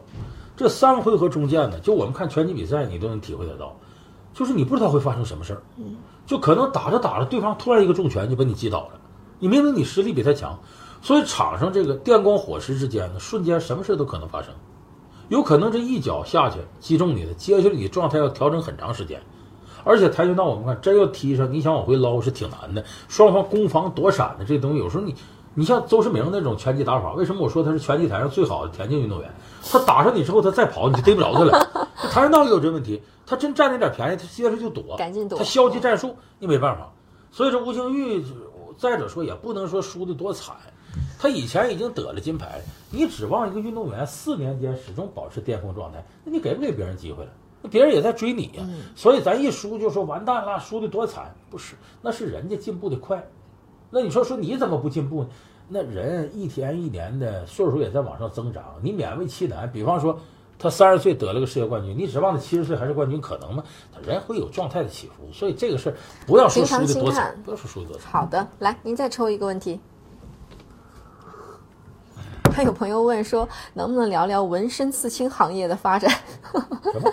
纹身刺青，他说纹身、刺青，我想起来，这个现在有很多年轻人，我现在有很多年轻人呢，嗯，往身上纹身刺青，。你看昨天林丹林丹也是，，林丹有人说他是八一队怎么能呢？嗯，这就咱说特事特办。这个纹身刺青啊，我一点不排斥。为啥？现在年轻，他就跟这道理，你为什么戴一个兔耳朵呢？我竖起来听你讲话。呃他是，那这我觉得好玩嘛人家纹身刺青就表示，我要在我的肌肤和样貌之外，我要多一层对外界展示自己的东西。嗯，纹身刺青代表一种理念。你看 NBA 有很多球员在胳膊上纹汉字儿，对，纹汉字儿，你比方纹什么勤奋呐、天道酬勤呐、他可能自己不知道这个什么意思，有人告诉他，他觉得这个挺时髦。你你看他的母语是英语，说纹上汉字了，你看我很牛，好像我多掌握一门外语似的，这是就这个道理。所以它是一种外在的展示自己个性的方式，就是你只要纹的别那么过分，有的人真是纹的挺过分你。觉得哪些是过分的你？像那个，这个说说是有人去纹身去了，嗯，说你纹个什么？我崇拜岳飞，岳母刺字。当天纹的什么？你给我纹精忠报国，听到没有？嗯好，精忠报国，纹吧，给他纹。他趴这儿也怕疼啊，说这喝喝点酒，睡着了，睡半天醒了，哎呀，这么疼呢？纹完没有？又睡一会儿，纹完没有？四五个小时都没完。你告诉我，到底这四个字你纹到哪儿了？啊，纹到马蹄南去人北望啊！他纹这个屠洪刚精忠报国，把整个歌词都纹下来了，你那能受了吗？这纹身？我告诉你，纹身在中国历史上最兴旺发达的时期是什么？北宋。啊，那会儿就有纹身，中国古代历史纹身特别早，你看上古时期最早是有刑罚，刑罚怎么来的呢？管这个脸上这个纹身呢，哦对对对呃，当时黑字旁搁一个京字儿，哎，这字儿你查去，有念清有念情，都有不不同念法。嗯，还有念穷的，就在脸上刺字，那样刺字那个，当时是一种刑罚。我不以前开过玩笑吗？说不是坏蛋还是坏蛋的玩笑。哎，刺字，刺字这个东西到两宋时候呢一样存在。你看那个武松发配孟州城，宋江发配这个这个这个当时叫那是哪儿的九江那一带发配到那个地方。武松当时发配的时候呢，最后不把那个差界都抛弃，最后也杀人了，怎么弄呢？这个张青和孙二娘给他出主意，一身头陀的这个帮装扮，戴个箍，你不用剃发，头发往这一垂，正好把这块儿那个纹的那个发配那个给遮住了。遮住。所以为什么叫行者武松？这是头陀是行者，从这儿来。那个时候这个纹身，说这是惩罚犯人的没意思，不是，纹身特别时髦。九纹龙史进，为什么叫九纹龙？身上有九条龙纹的，特漂亮。谁给他纹的？石老太公，他爸爸。就家里头认为这时髦，他爸爸请人给他纹的。浪子燕青开明，打这个擎天柱报废序的时候打擂，那一脱衣服底下都叫好，一身好纹身。这个纹身漂亮到什么程度？在这个京都妓院一脱衣服，李师师一看傻了，口水都流下来。哇塞，小鲜肉大大的啊！就这个。后来为什么李师师跟那个燕青俩人跑了私奔了？燕青这纹身把他迷上了，我的天哎，完全把他迷倒。在，花和尚鲁智深，花和尚什么意思？很多人说鲁智深喝酒吃肉啊，不守清规戒律啊，啊，这个平生不修正果，专爱杀人放火。说这鲁智深不对，鲁智深花和尚指的他身上纹的那个纹身特别漂亮。真的啊他身上纹身特漂亮，花和尚花和尚，这和尚一脱衣服，啊这纹身花是这个意思，不是说他不守清规戒律。所以两宋时期呢，对纹身是特别推崇的。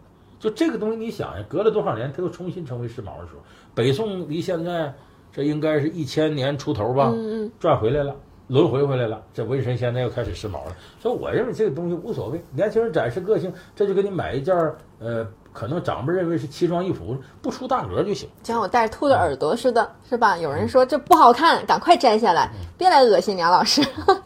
我不觉得恶心，挺好啊。人家说兔子尾巴长啊，那是尾巴。尾巴，我这是耳朵，梁老师，这个我拿出去帮您裱起来吧。别别别别表姐，你可以帮梁老师花了，哎呀，就揣起来那今儿要不劳您自己到，我得跟子丹姐合个影啊。啊！你跟子跟我合影，兔子尾巴长不了。赶紧赶紧，谢谢谢谢我们的小黑啊！哎，我要自个儿到，还用你干啥？我觉得这个画面也挺好，那我出去我给您裱起来啊。我觉得这个画面也挺好。拿走拿走，那五千那五百给你了，你你再再练好。你这 好，我不拿，我不抢，放着放着。欧洲一体化，欧洲一体化。你刚刚要说纹身好，好多年轻人该去了，该就是听您说这个纹身原来有这么多的好处，又有文化历史含量，他们就会去热衷于纹身。对对对。浙江九零后女生如何保护自己，以及被骚扰后了该怎么办？嗯这个骚扰这个词儿啊，在中国特别复杂。你看那个国外呢，对于性骚扰这方面立法呀都很干脆，中国这性骚扰立法特别困难。为什么？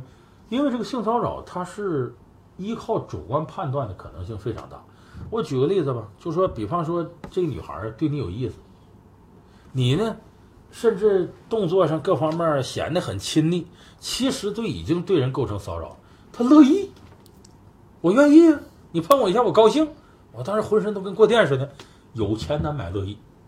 如果他心里不喜欢你，你张嘴随便开个玩笑，就不太过分个玩笑，意思是啊，这个我喜欢你怎么的，咱俩要两口子，你骚扰我，嗯，当时就把男的弄得非常尴尬。所以这个性骚扰除了非常明显的过分的举动以外，更多存在着主观的自由裁量。嗯就是我认为你界限到哪儿，我喜欢你过分也不要紧，我不喜欢你差一点都不行，我觉得恶心，我要吐，就是。所以说这一点，他说说女孩儿怎么保护自己，以免骚扰之后怎么办？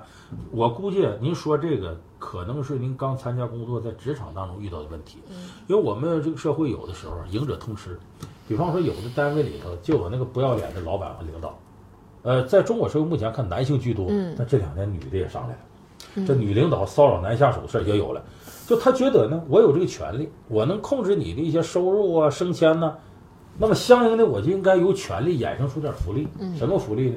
就是在性上我能够占那点便宜。啊，我想这个人问这个话就是这个意思，就是呃，这个怎么保护自己被骚扰怎么办？我曾经给我一个朋友的孩子，一个女孩说：“我说你呀、记住一点，这个跟男孩子在一块儿待着，别超过晚上十点，嗯你赶紧回家。如果这个男孩喝了酒了，不要跟他待在一块儿。这个道理同样适用于走进职场的一些女孩子、男孩子。就说你的上司正常工作，晚上说跟客户吃个饭可以，但是你上司非要一个劲儿让你喝酒，本来跟客户吃饭应该灌客户酒，签合同好签，他非让你喝，你就得琢磨了，这目的是啥？喝完酒之后你怎么保护自己？有想法比方说，你让你的家人或者你的男朋友、女朋友来接你，嗯就是这个是非常必要的保护措施。就来一个人，可能其实我告诉你，的领导除了有点非分之想之外，他不见得是坏人。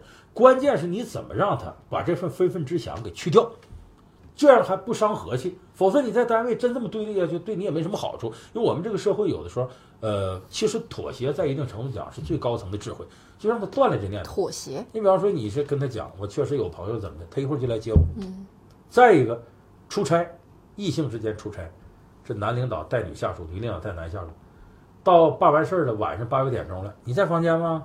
哎呀，这也睡不着，咱们出去到咖啡厅坐坐吧，聊聊天吧。别去，你记住，领导下属这时候在非工作时间之外找你聊天，他是要解决旅途寂寞，哪怕他没这心，嗯，聊着聊着他就出这心了。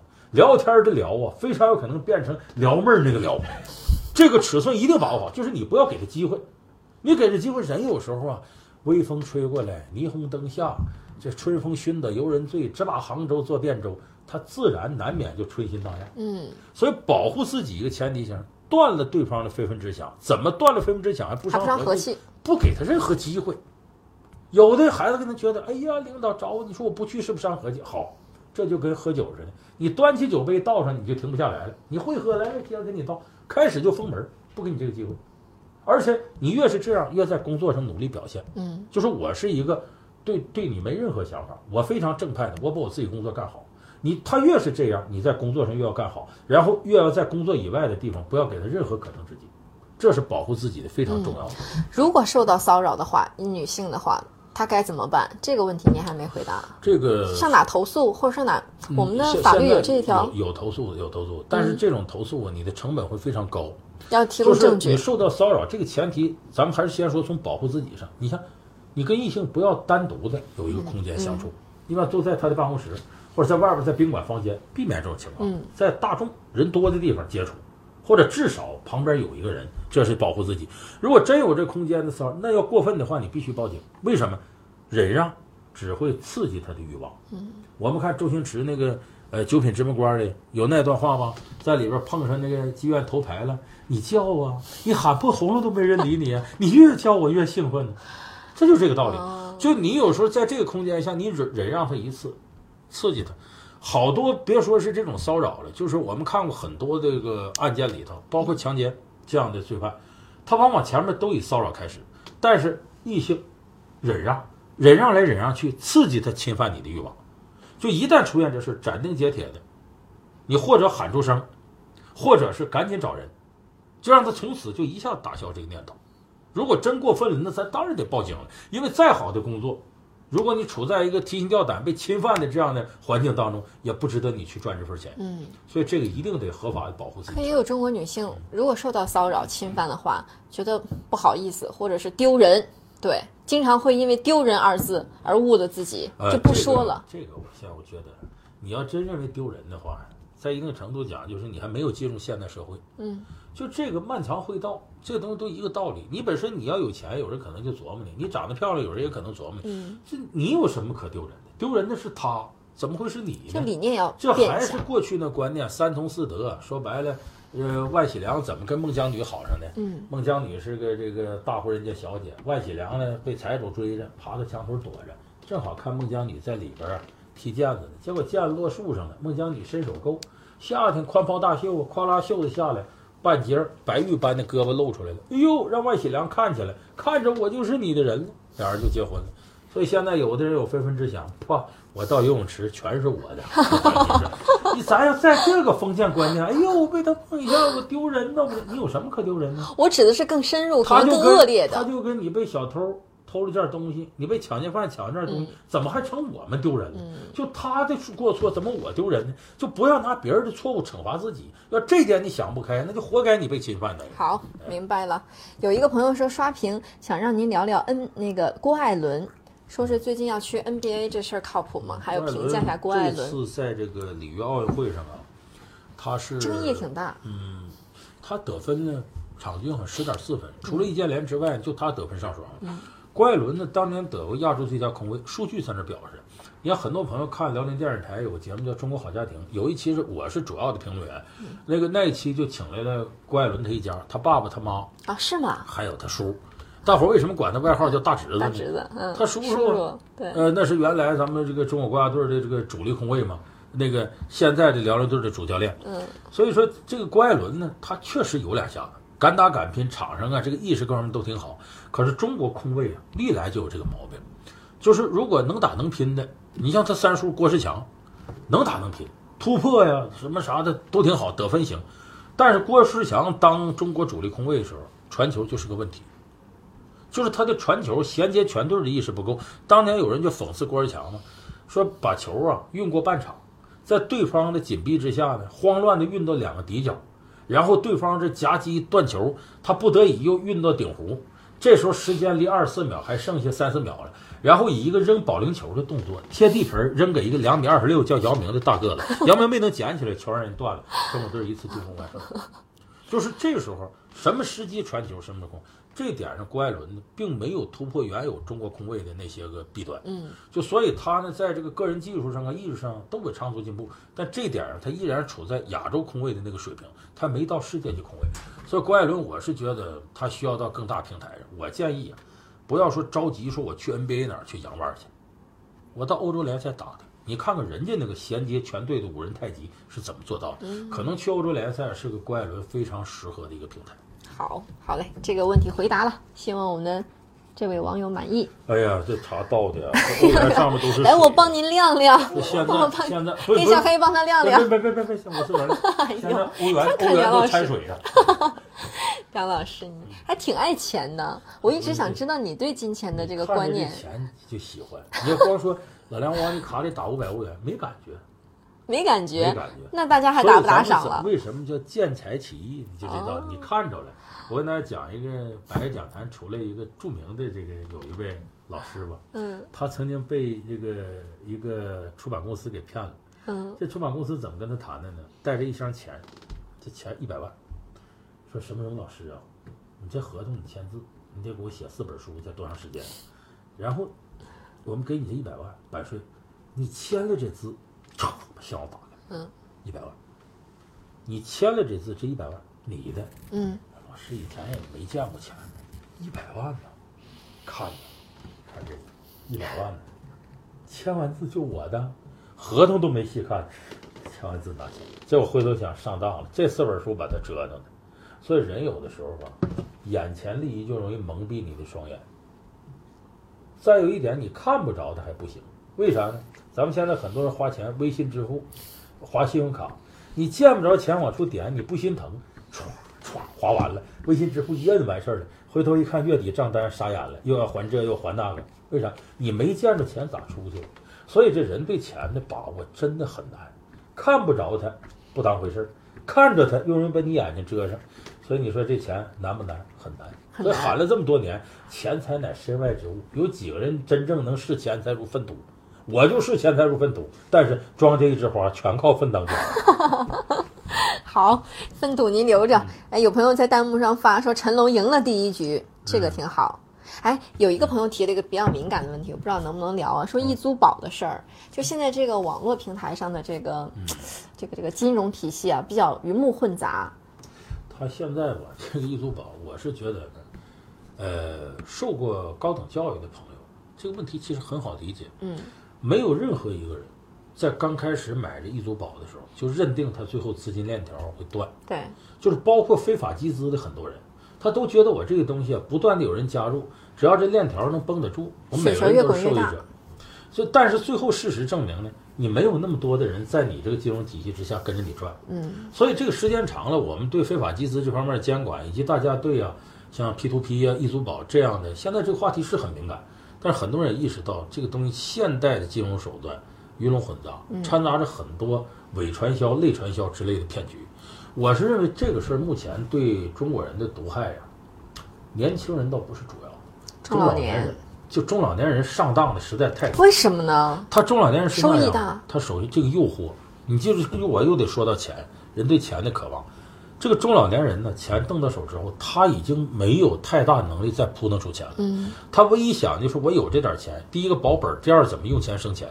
你看那个香港有个电影是刘青云演的，叫叫何何金什么来着？什么风暴呢？那里边就是有一个女演员，是当年八三版《射雕英雄传》里演郭靖他妈李萍那个老太太，现在是那个银行的职员说：“你看好了，我们给你添上，呃，一定有你录音。你说买这理财产品，好的。问你买理财产品要干嘛呀？那老太太挺可怜，呃，为了多赚一点呢。你看着特别可怜。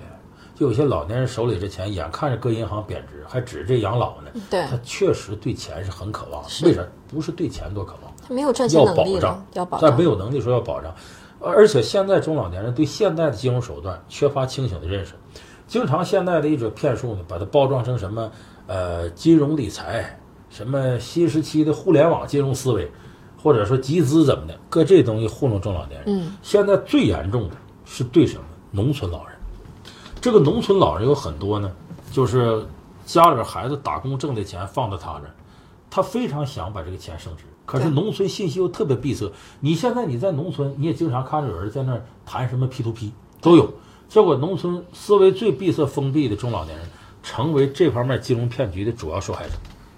就现在经常以这个名义，最常见的，我提醒大伙儿，如果是你家里老人正在干这事儿，一定阻止他。嗯，就有一伙人来农村了，把老人聚到一块儿，给老人发纪念品，政府在精准扶贫，我们在执行家电下乡什么的，给个小刮胡刀啊，给个洗脸盆儿啊，给个啥，白给，白给你东西。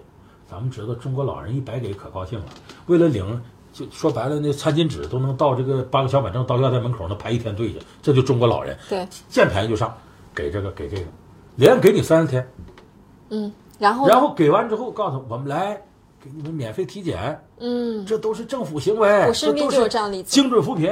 好，给了东西又免费体检，何乐而不为呢？去啊，体检，哎呀，你这病完了，再不整够呛就得死啊！你记住，中国的钱老年人很难挣，他舍不得，但是你要吓唬他说你不吃这就得死，多怕死。好，保健品，开始是什么呢？给你发免费体检之后发保健品，你尝尝，然后接着说这个重要性，行话叫扣瓜子，吓唬你，吓唬住之后，接着就卖你，而且卖告诉你，你买这玩意儿是不是贵呀、我告诉你，你那样你给我拉下线去。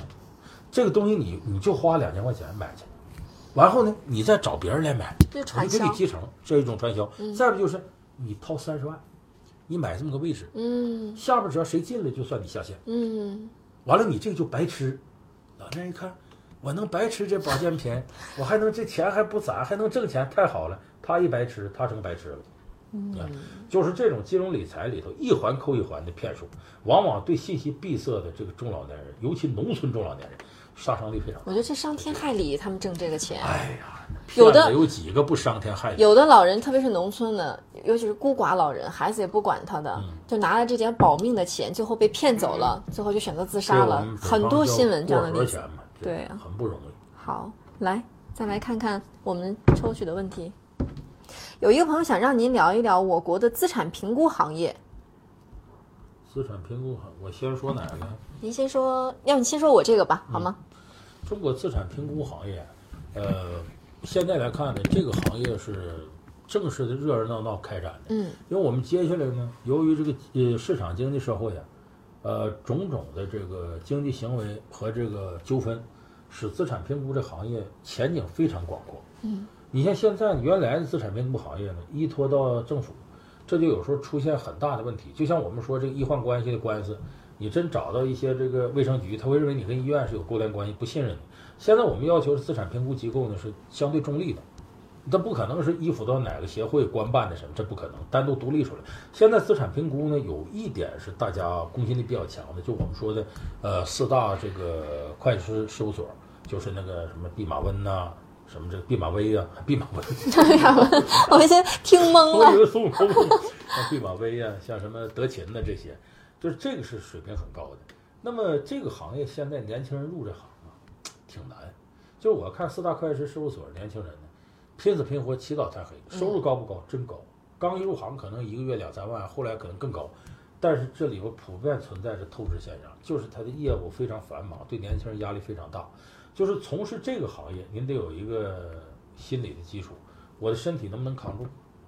因为你刚入行的时候，这可真是对人的考验非常大。而且资产评估行业不光是你经济学得懂，法学，甚至社会心理学这些都得明白点儿。它是很综合行的，所以你入这行，你当学徒的时间会很长，但是一旦要学成了，这个前途不可限量。但问题是，你想学成了，也得做一个世事洞明结学问、人情练达记文章的，因为这个行业水同样很深。这为什么深？您自个儿找着资料看看就明白。我这儿也不好多说。好好好，来看看您刚刚看的问题是什么？我看看这是什么？双独家庭养老的责任和负担是相当大的，如何在赡养老人、教育孩子、努力工作之间找平衡点？作为同龄人，想请您就这个问题谈谈观点和看法。哦，同龄人和我同龄的那基本上一个概念，上有老下有小。对，所以他说到这个。您下有小，我我我说跟我年龄一样嗯这个，所以他说到赡养老人、教育子女、努力工作，怎么找平衡？嗯，双独家庭说白了就是您是独生子女，可是上头呢，呃，总共有四个老人，嗯，岳父岳母和您的爸爸妈妈，然后下头呢还有孩子，这个平衡起来最难在哪儿呢？就是当你的这个能力还没达到一定程度的时候，你孩子需要你管，嗯，老人也需要你管。我跟大伙儿说实在，这个问题跟计划生育是有直接关系的。就是计划生育一晚婚，你发现两辈人之间这距离拉大了。就是我在小的时候呢，呃，我身边的人和他父亲之间的年龄差距，往往是二十二三岁。那会儿过二十四就绝对是怎么还不结婚呢？这是，在过去呢更早。你像这个到我爷爷奶奶那时候，呃，我爷应该是十几岁就有我父亲了，就是他们十几岁，结婚的早，当时结婚早嘛，而且过去老婆婆跟儿媳妇一块坐月子很正常的。现在谁家有这事儿，不在这笑话死那样。所以他这个几辈人之间接的近，接的近有什么好处呢？你算算啊，假如说我二十岁有有孩子，那么到我四十岁的时候，我孩子二十岁了，其实我四十岁年富力强，孩子跟你一块打拼，所以过去叫富不过三代，到孙子那辈儿开始溺爱了，儿子富二代跟你一块儿打拼呢。现在为啥富不过二代了呢？两辈儿之间差距达到三十岁，你三十岁可能在我儿子，等到你儿子起来十几岁的时候，你四五十岁了，你已经年富力强，什么都能干了，孩子就溺爱，就这个道理。所以就是现在这两辈人之间，由于晚婚，年龄差距拉大了。就当你的孩子十几岁，可能要出国外或者到哪儿正吃劲的时候，你呢这时候的年龄呢已经偏大了，嗯，能管得了孩子，你父母的年龄也开始大，所以这上有老下有小，夹到当剑是非常困难难。受的。就怎么找这平衡点，其实真的没办法。你能力大都能管过来，能力不大那只能有一个原则：顾得老的顾不了小的，顾得小的顾不了老的。就你必得舍一头。所以就是当你处在不惨，谁让这个你就就你自己了呢？你没有兄弟姐妹分担呢，所以这个时候特别需要得到双方家庭的谅解。比方说家里头要透明的把这岳父岳母啊、爸爸妈妈都请到家里来，咱们开个家庭会。给这个四位老人规划一下养老，因为你们将来养老肯定我们作为子女得负责任，但是我家里这孩子又怎么怎么需要钱，我们怎么开展事业，跟两面的老人和把自己孩子的情况和他们情况都摆到桌面上，我们谈一下。你比方说现在你们觉得说应该再买套房子，那我们的经济实力能不能承担起？就我们是不是家里头呢？现在我媳妇儿这闲着呢，能跟你们哪位老人在一块儿，咱们做点小生意啊？你们退休有个事儿干呢？嗯，这个说这孩子现在，假如说我要送到国外去，这笔钱预算从哪儿出？我们是不是买这套房子，孩子教育就兼顾不了了？几位老人，你这孩子都是你们的孙子外孙子，咱谈谈吧。就是取得家里头的谅解，大家在一块儿要找共同点。有的是自己一意孤行，就顾孩子了；有的就顾老人了。结果家里头老人也闹，孩子也闹，媳妇儿也不满意。你说那何必呢？所以这个事儿一家人没有什么不可以商量的，不说两家话，坐到一块儿开会，这问题就好解决。好，开会解决问题。还有一位朋友，山东八零后想问，孩子留学要找中介，想问问能注意点什么？这个太庞大了，这个事儿我没法就在这里一一回答，因为要注意的事儿太多。就中介陷阱现在到处都是，网上呢有这个各种各样的防范这个的，嗯你上网看一下，应该。反正总之呢，就是别异想天开，说这孩子上低分上好学校，嗯，还花钱花的少，那往往后头都是套儿。尽可能是呢，呃，请教那些已经把孩子送出去的，而且你的孩子什么状态，你就问那个类似的这种状态人家人。嗯说我孩子成绩不好，或者我孩子要去英国、去澳大利亚、去加拿大、去美国，去哪个国家？你问哪个国家你的熟人儿，就是送出孩子那个熟人儿，他给你提供建议往往很重要。不要盲目相信中介给你那些种种许诺，天底下中介呀、这么实事求是说吧，好人少。过去管这行叫车船垫脚牙，无罪也该杀。他为了挣钱，什么瞎话都能告诉你。你像中国现在房地产中介，张嘴就就就撒谎，你没法相信他。所以这个事儿不要相信中介，相信自己，相信自己己的朋友。好的，还有就是信关息的对键朋友就是干中介的。还有一个朋友想让您聊一聊郎咸平。哎呀，这老狼其实，呃，我们大唐雷音寺微信公众号跟我合作的是个著名的财经评论员，名字叫做张春卫。春卫老师，他对郎咸平了解太多，因为他是财经郎眼非常主要的一个嘉宾。对，这老狼，我要了解什么？我们接触的少，比较少接触。反正每次接触，感觉老狼都意气风发的。哎，坐到那儿是指点江山。老狼在中国眼下情况，我跟你讲，你以为银行就是中国人开的吗？中国银行的特点呢，那是对这个中国人民好狠呐、对世界人民很好啊。这个来就是这种说法。是这个套路。哎，就指点江山。我是我个人评价，说实话，老狼经济学领域里确实是专家，好多东西很深。但是呢，他毕竟不是社会学领域的专家。一旦经济学领域的人把手伸到社会学那边儿，可能就要出现点判断偏差。但是这个偏差，是他个人的一孔之见。我从来就反对我们对某个领域的专家绝对崇拜。比方说股市，我就听李大霄的，结果后来一看赔了，活捉李大霄，怎么怎么如何的，你这就没必要，这点就他说什么，你永远要有自己的独立思考。你信的时候把他吹成神，最后不信的时候把他踩在脚底下，这有意思吗？那你在哪儿呢？你是个大活人呢，你是有独立民事行为能力的人呢，你为什么要这么想呢？所以永远不要盲目崇拜任何人，要有独立的这个思考精神。嗯，所以很多经济学家会推荐股票，就我们一听了以后，觉得哎呀，买挣的话就是捧它，赔的话实现恨不得把它杀了。这个经济学家危险有。很多参与非法集资的老百姓不就这么想的吗？我挣钱了，我好了；赔钱了，政府兜底儿啊！为什么不给我主持公道？活该！那你当初为什么相信那异想天开、天上掉馅饼的事儿呢？所以有的时候非法集资过程当中，受害者很可怜，真是可怜之人必有可恨之处。你当初的贪婪，你怎么不想想？对。好，来提问了，提问了，我们的小编今天又来了，就是你如果再穿到《西游记》里，穿越到《西游记》，你最想做哪个神仙？哦，今天是神仙那天好像说就做哪个妖妖怪，怪，今天是神仙。是一些托塔李天王。啊，为什么？为啥李天王？你看金着木着哪吒呀？嗯这个金着跟的是文殊广法天尊，哪吒跟的是普贤菩萨，呃，这个木着跟的普贤菩萨，哪吒跟的是乾元山金光洞太乙真人呢。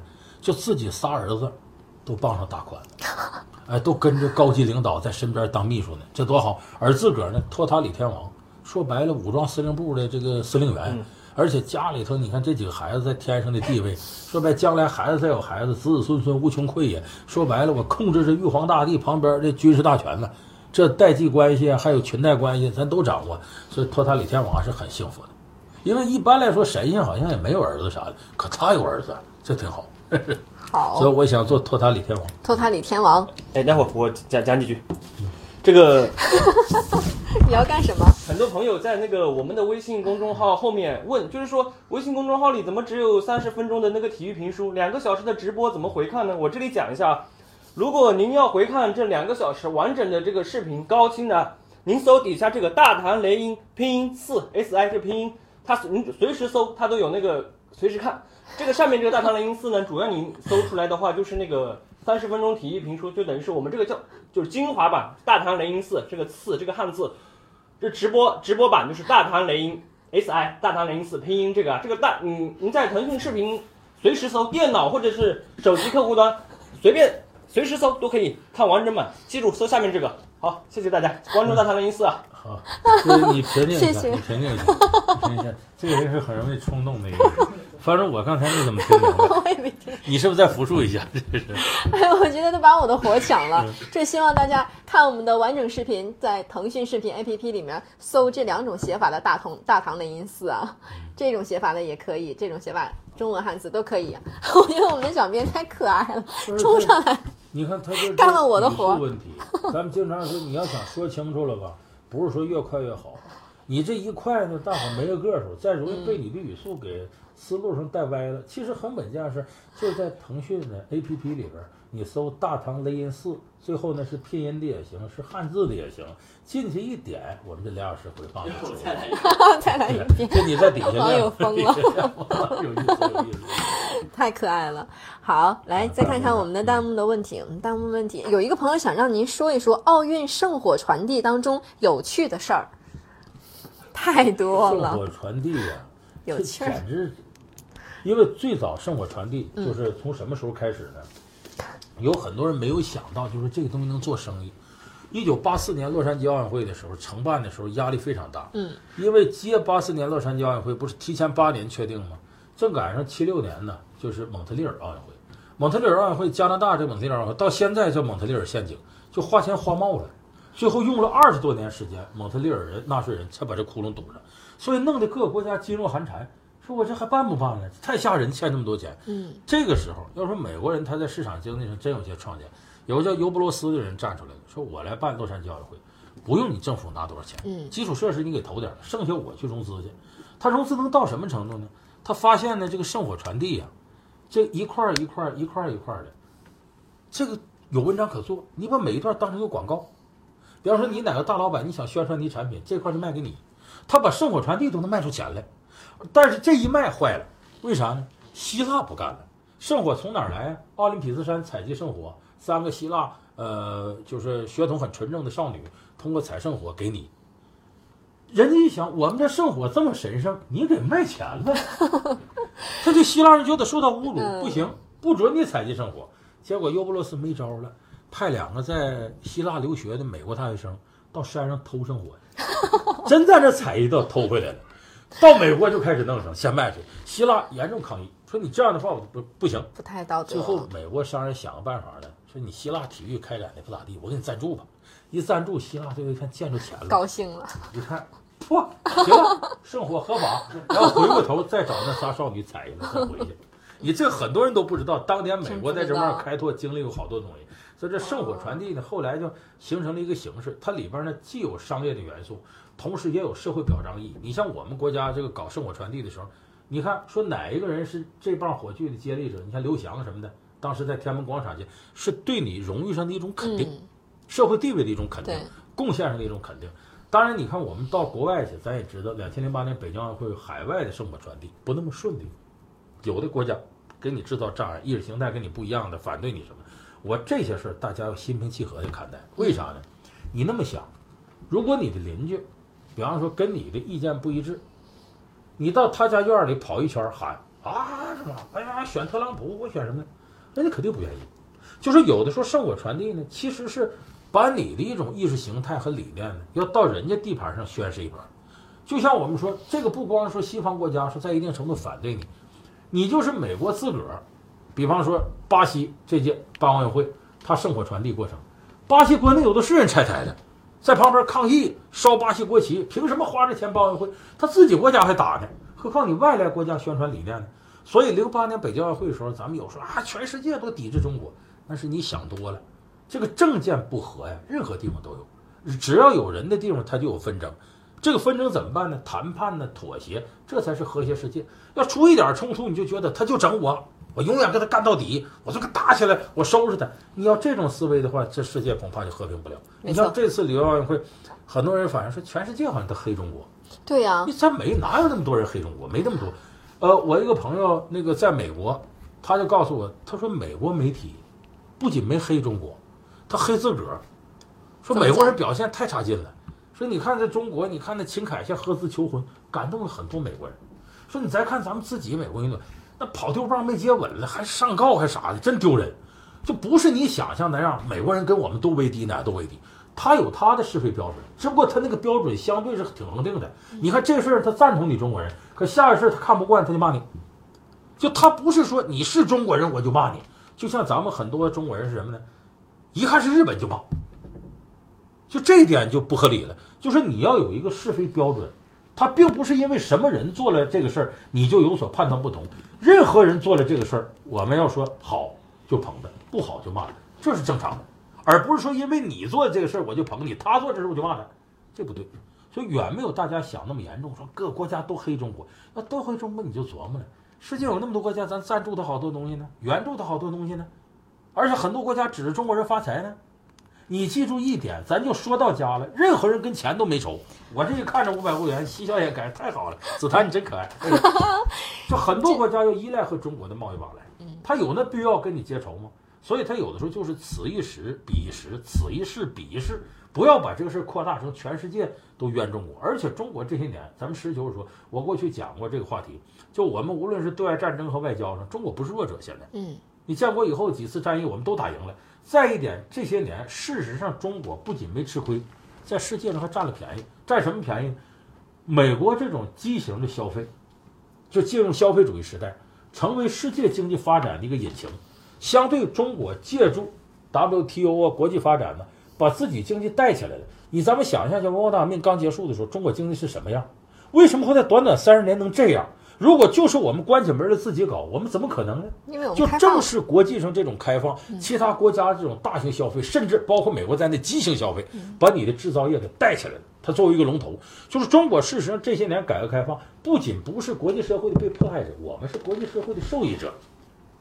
你就这个事儿想通了，我们不再沉浸到东亚病夫啊、鸦片战争啊，还琢磨那个，那都多长时间的事儿。当然，我们不忘国耻、振兴中华，这是咱们心底的一个底线，这没有问题。但是你把这种怨气儿放大了，好像所有人都整我们，不利于我们在国际社会今后的发展。所以这个是大家要风物长宜放眼量，看开了。所以我们还要理性的有一个正常的思维啊。嗯，正好有一个朋友问，他说他是天津人，听到好多人都在黑天津人，说一些黑天津人的负面的东西，有吗？我不太知道。我觉得天津人很可爱啊。我没没倒没听说过天津天津人可爱到哪儿？你知道？我举两个例子啊，就天津人这个搞笑能力。你比方说，你到那买到天津买糖葫芦，天津叫糖墩儿啊，买这糖墩儿，这糖葫芦不有的有籽儿吗？嗯，他就说我糖我这糖墩儿没籽儿啊。我说你这买来一串儿，我问他有籽儿吗？你要是别的地方人，肯定说没籽儿，你放心买吧，肯定没籽儿。天津人说你这有籽儿吗？你要买有籽儿的，我得先给你回去穿去。你看，这他从反向思维来整，你就在大街上有一幕太逗了。这个一一个中老年人吧，骑个自行车，骑个自行车呢，前面有红绿灯，红绿灯呢他停下来了，等到绿灯呢，他再上来呀，腿脚不好，上好几回摆一下摆一下，就整不上去了。这时候岗楼里头吧有个警察，一看他站着挡后边道了，这警察把话筒抬，哎哎哎，索尼了索尼了啊，练杂技回家里练去啊。这老头不愿意了，头这么快来一句，笼里边待着得了，说这警察笼子里头待着，在岗亭里头。你天津这个对特话为啥？天津是个市民城市，它在历史上呢叫九河下哨，天津卫，三道浮桥，两道关。嗯它原来比北京时髦，因为洋租界都在那儿，北京土，天津这个当时洋气。你现在到天津，你看那个第五大道啊，什么关键民国那时候军阀呀、政客那些建筑非常洋气。但建国以后呢，长期以来呢，天津呢，它在河北省啊和直辖市之间来回逛了那么几回，而最后确定直辖市之后呢，它在京津冀一带事实上成了北京的一个附属城市，就它远没有这个北京发展的得到首都的便利那么大，所以在这点上，天津发展和北京比是有落差的。所以这时候天津呢，越来越变成了一个市民城市。市民城市有什么好处呢？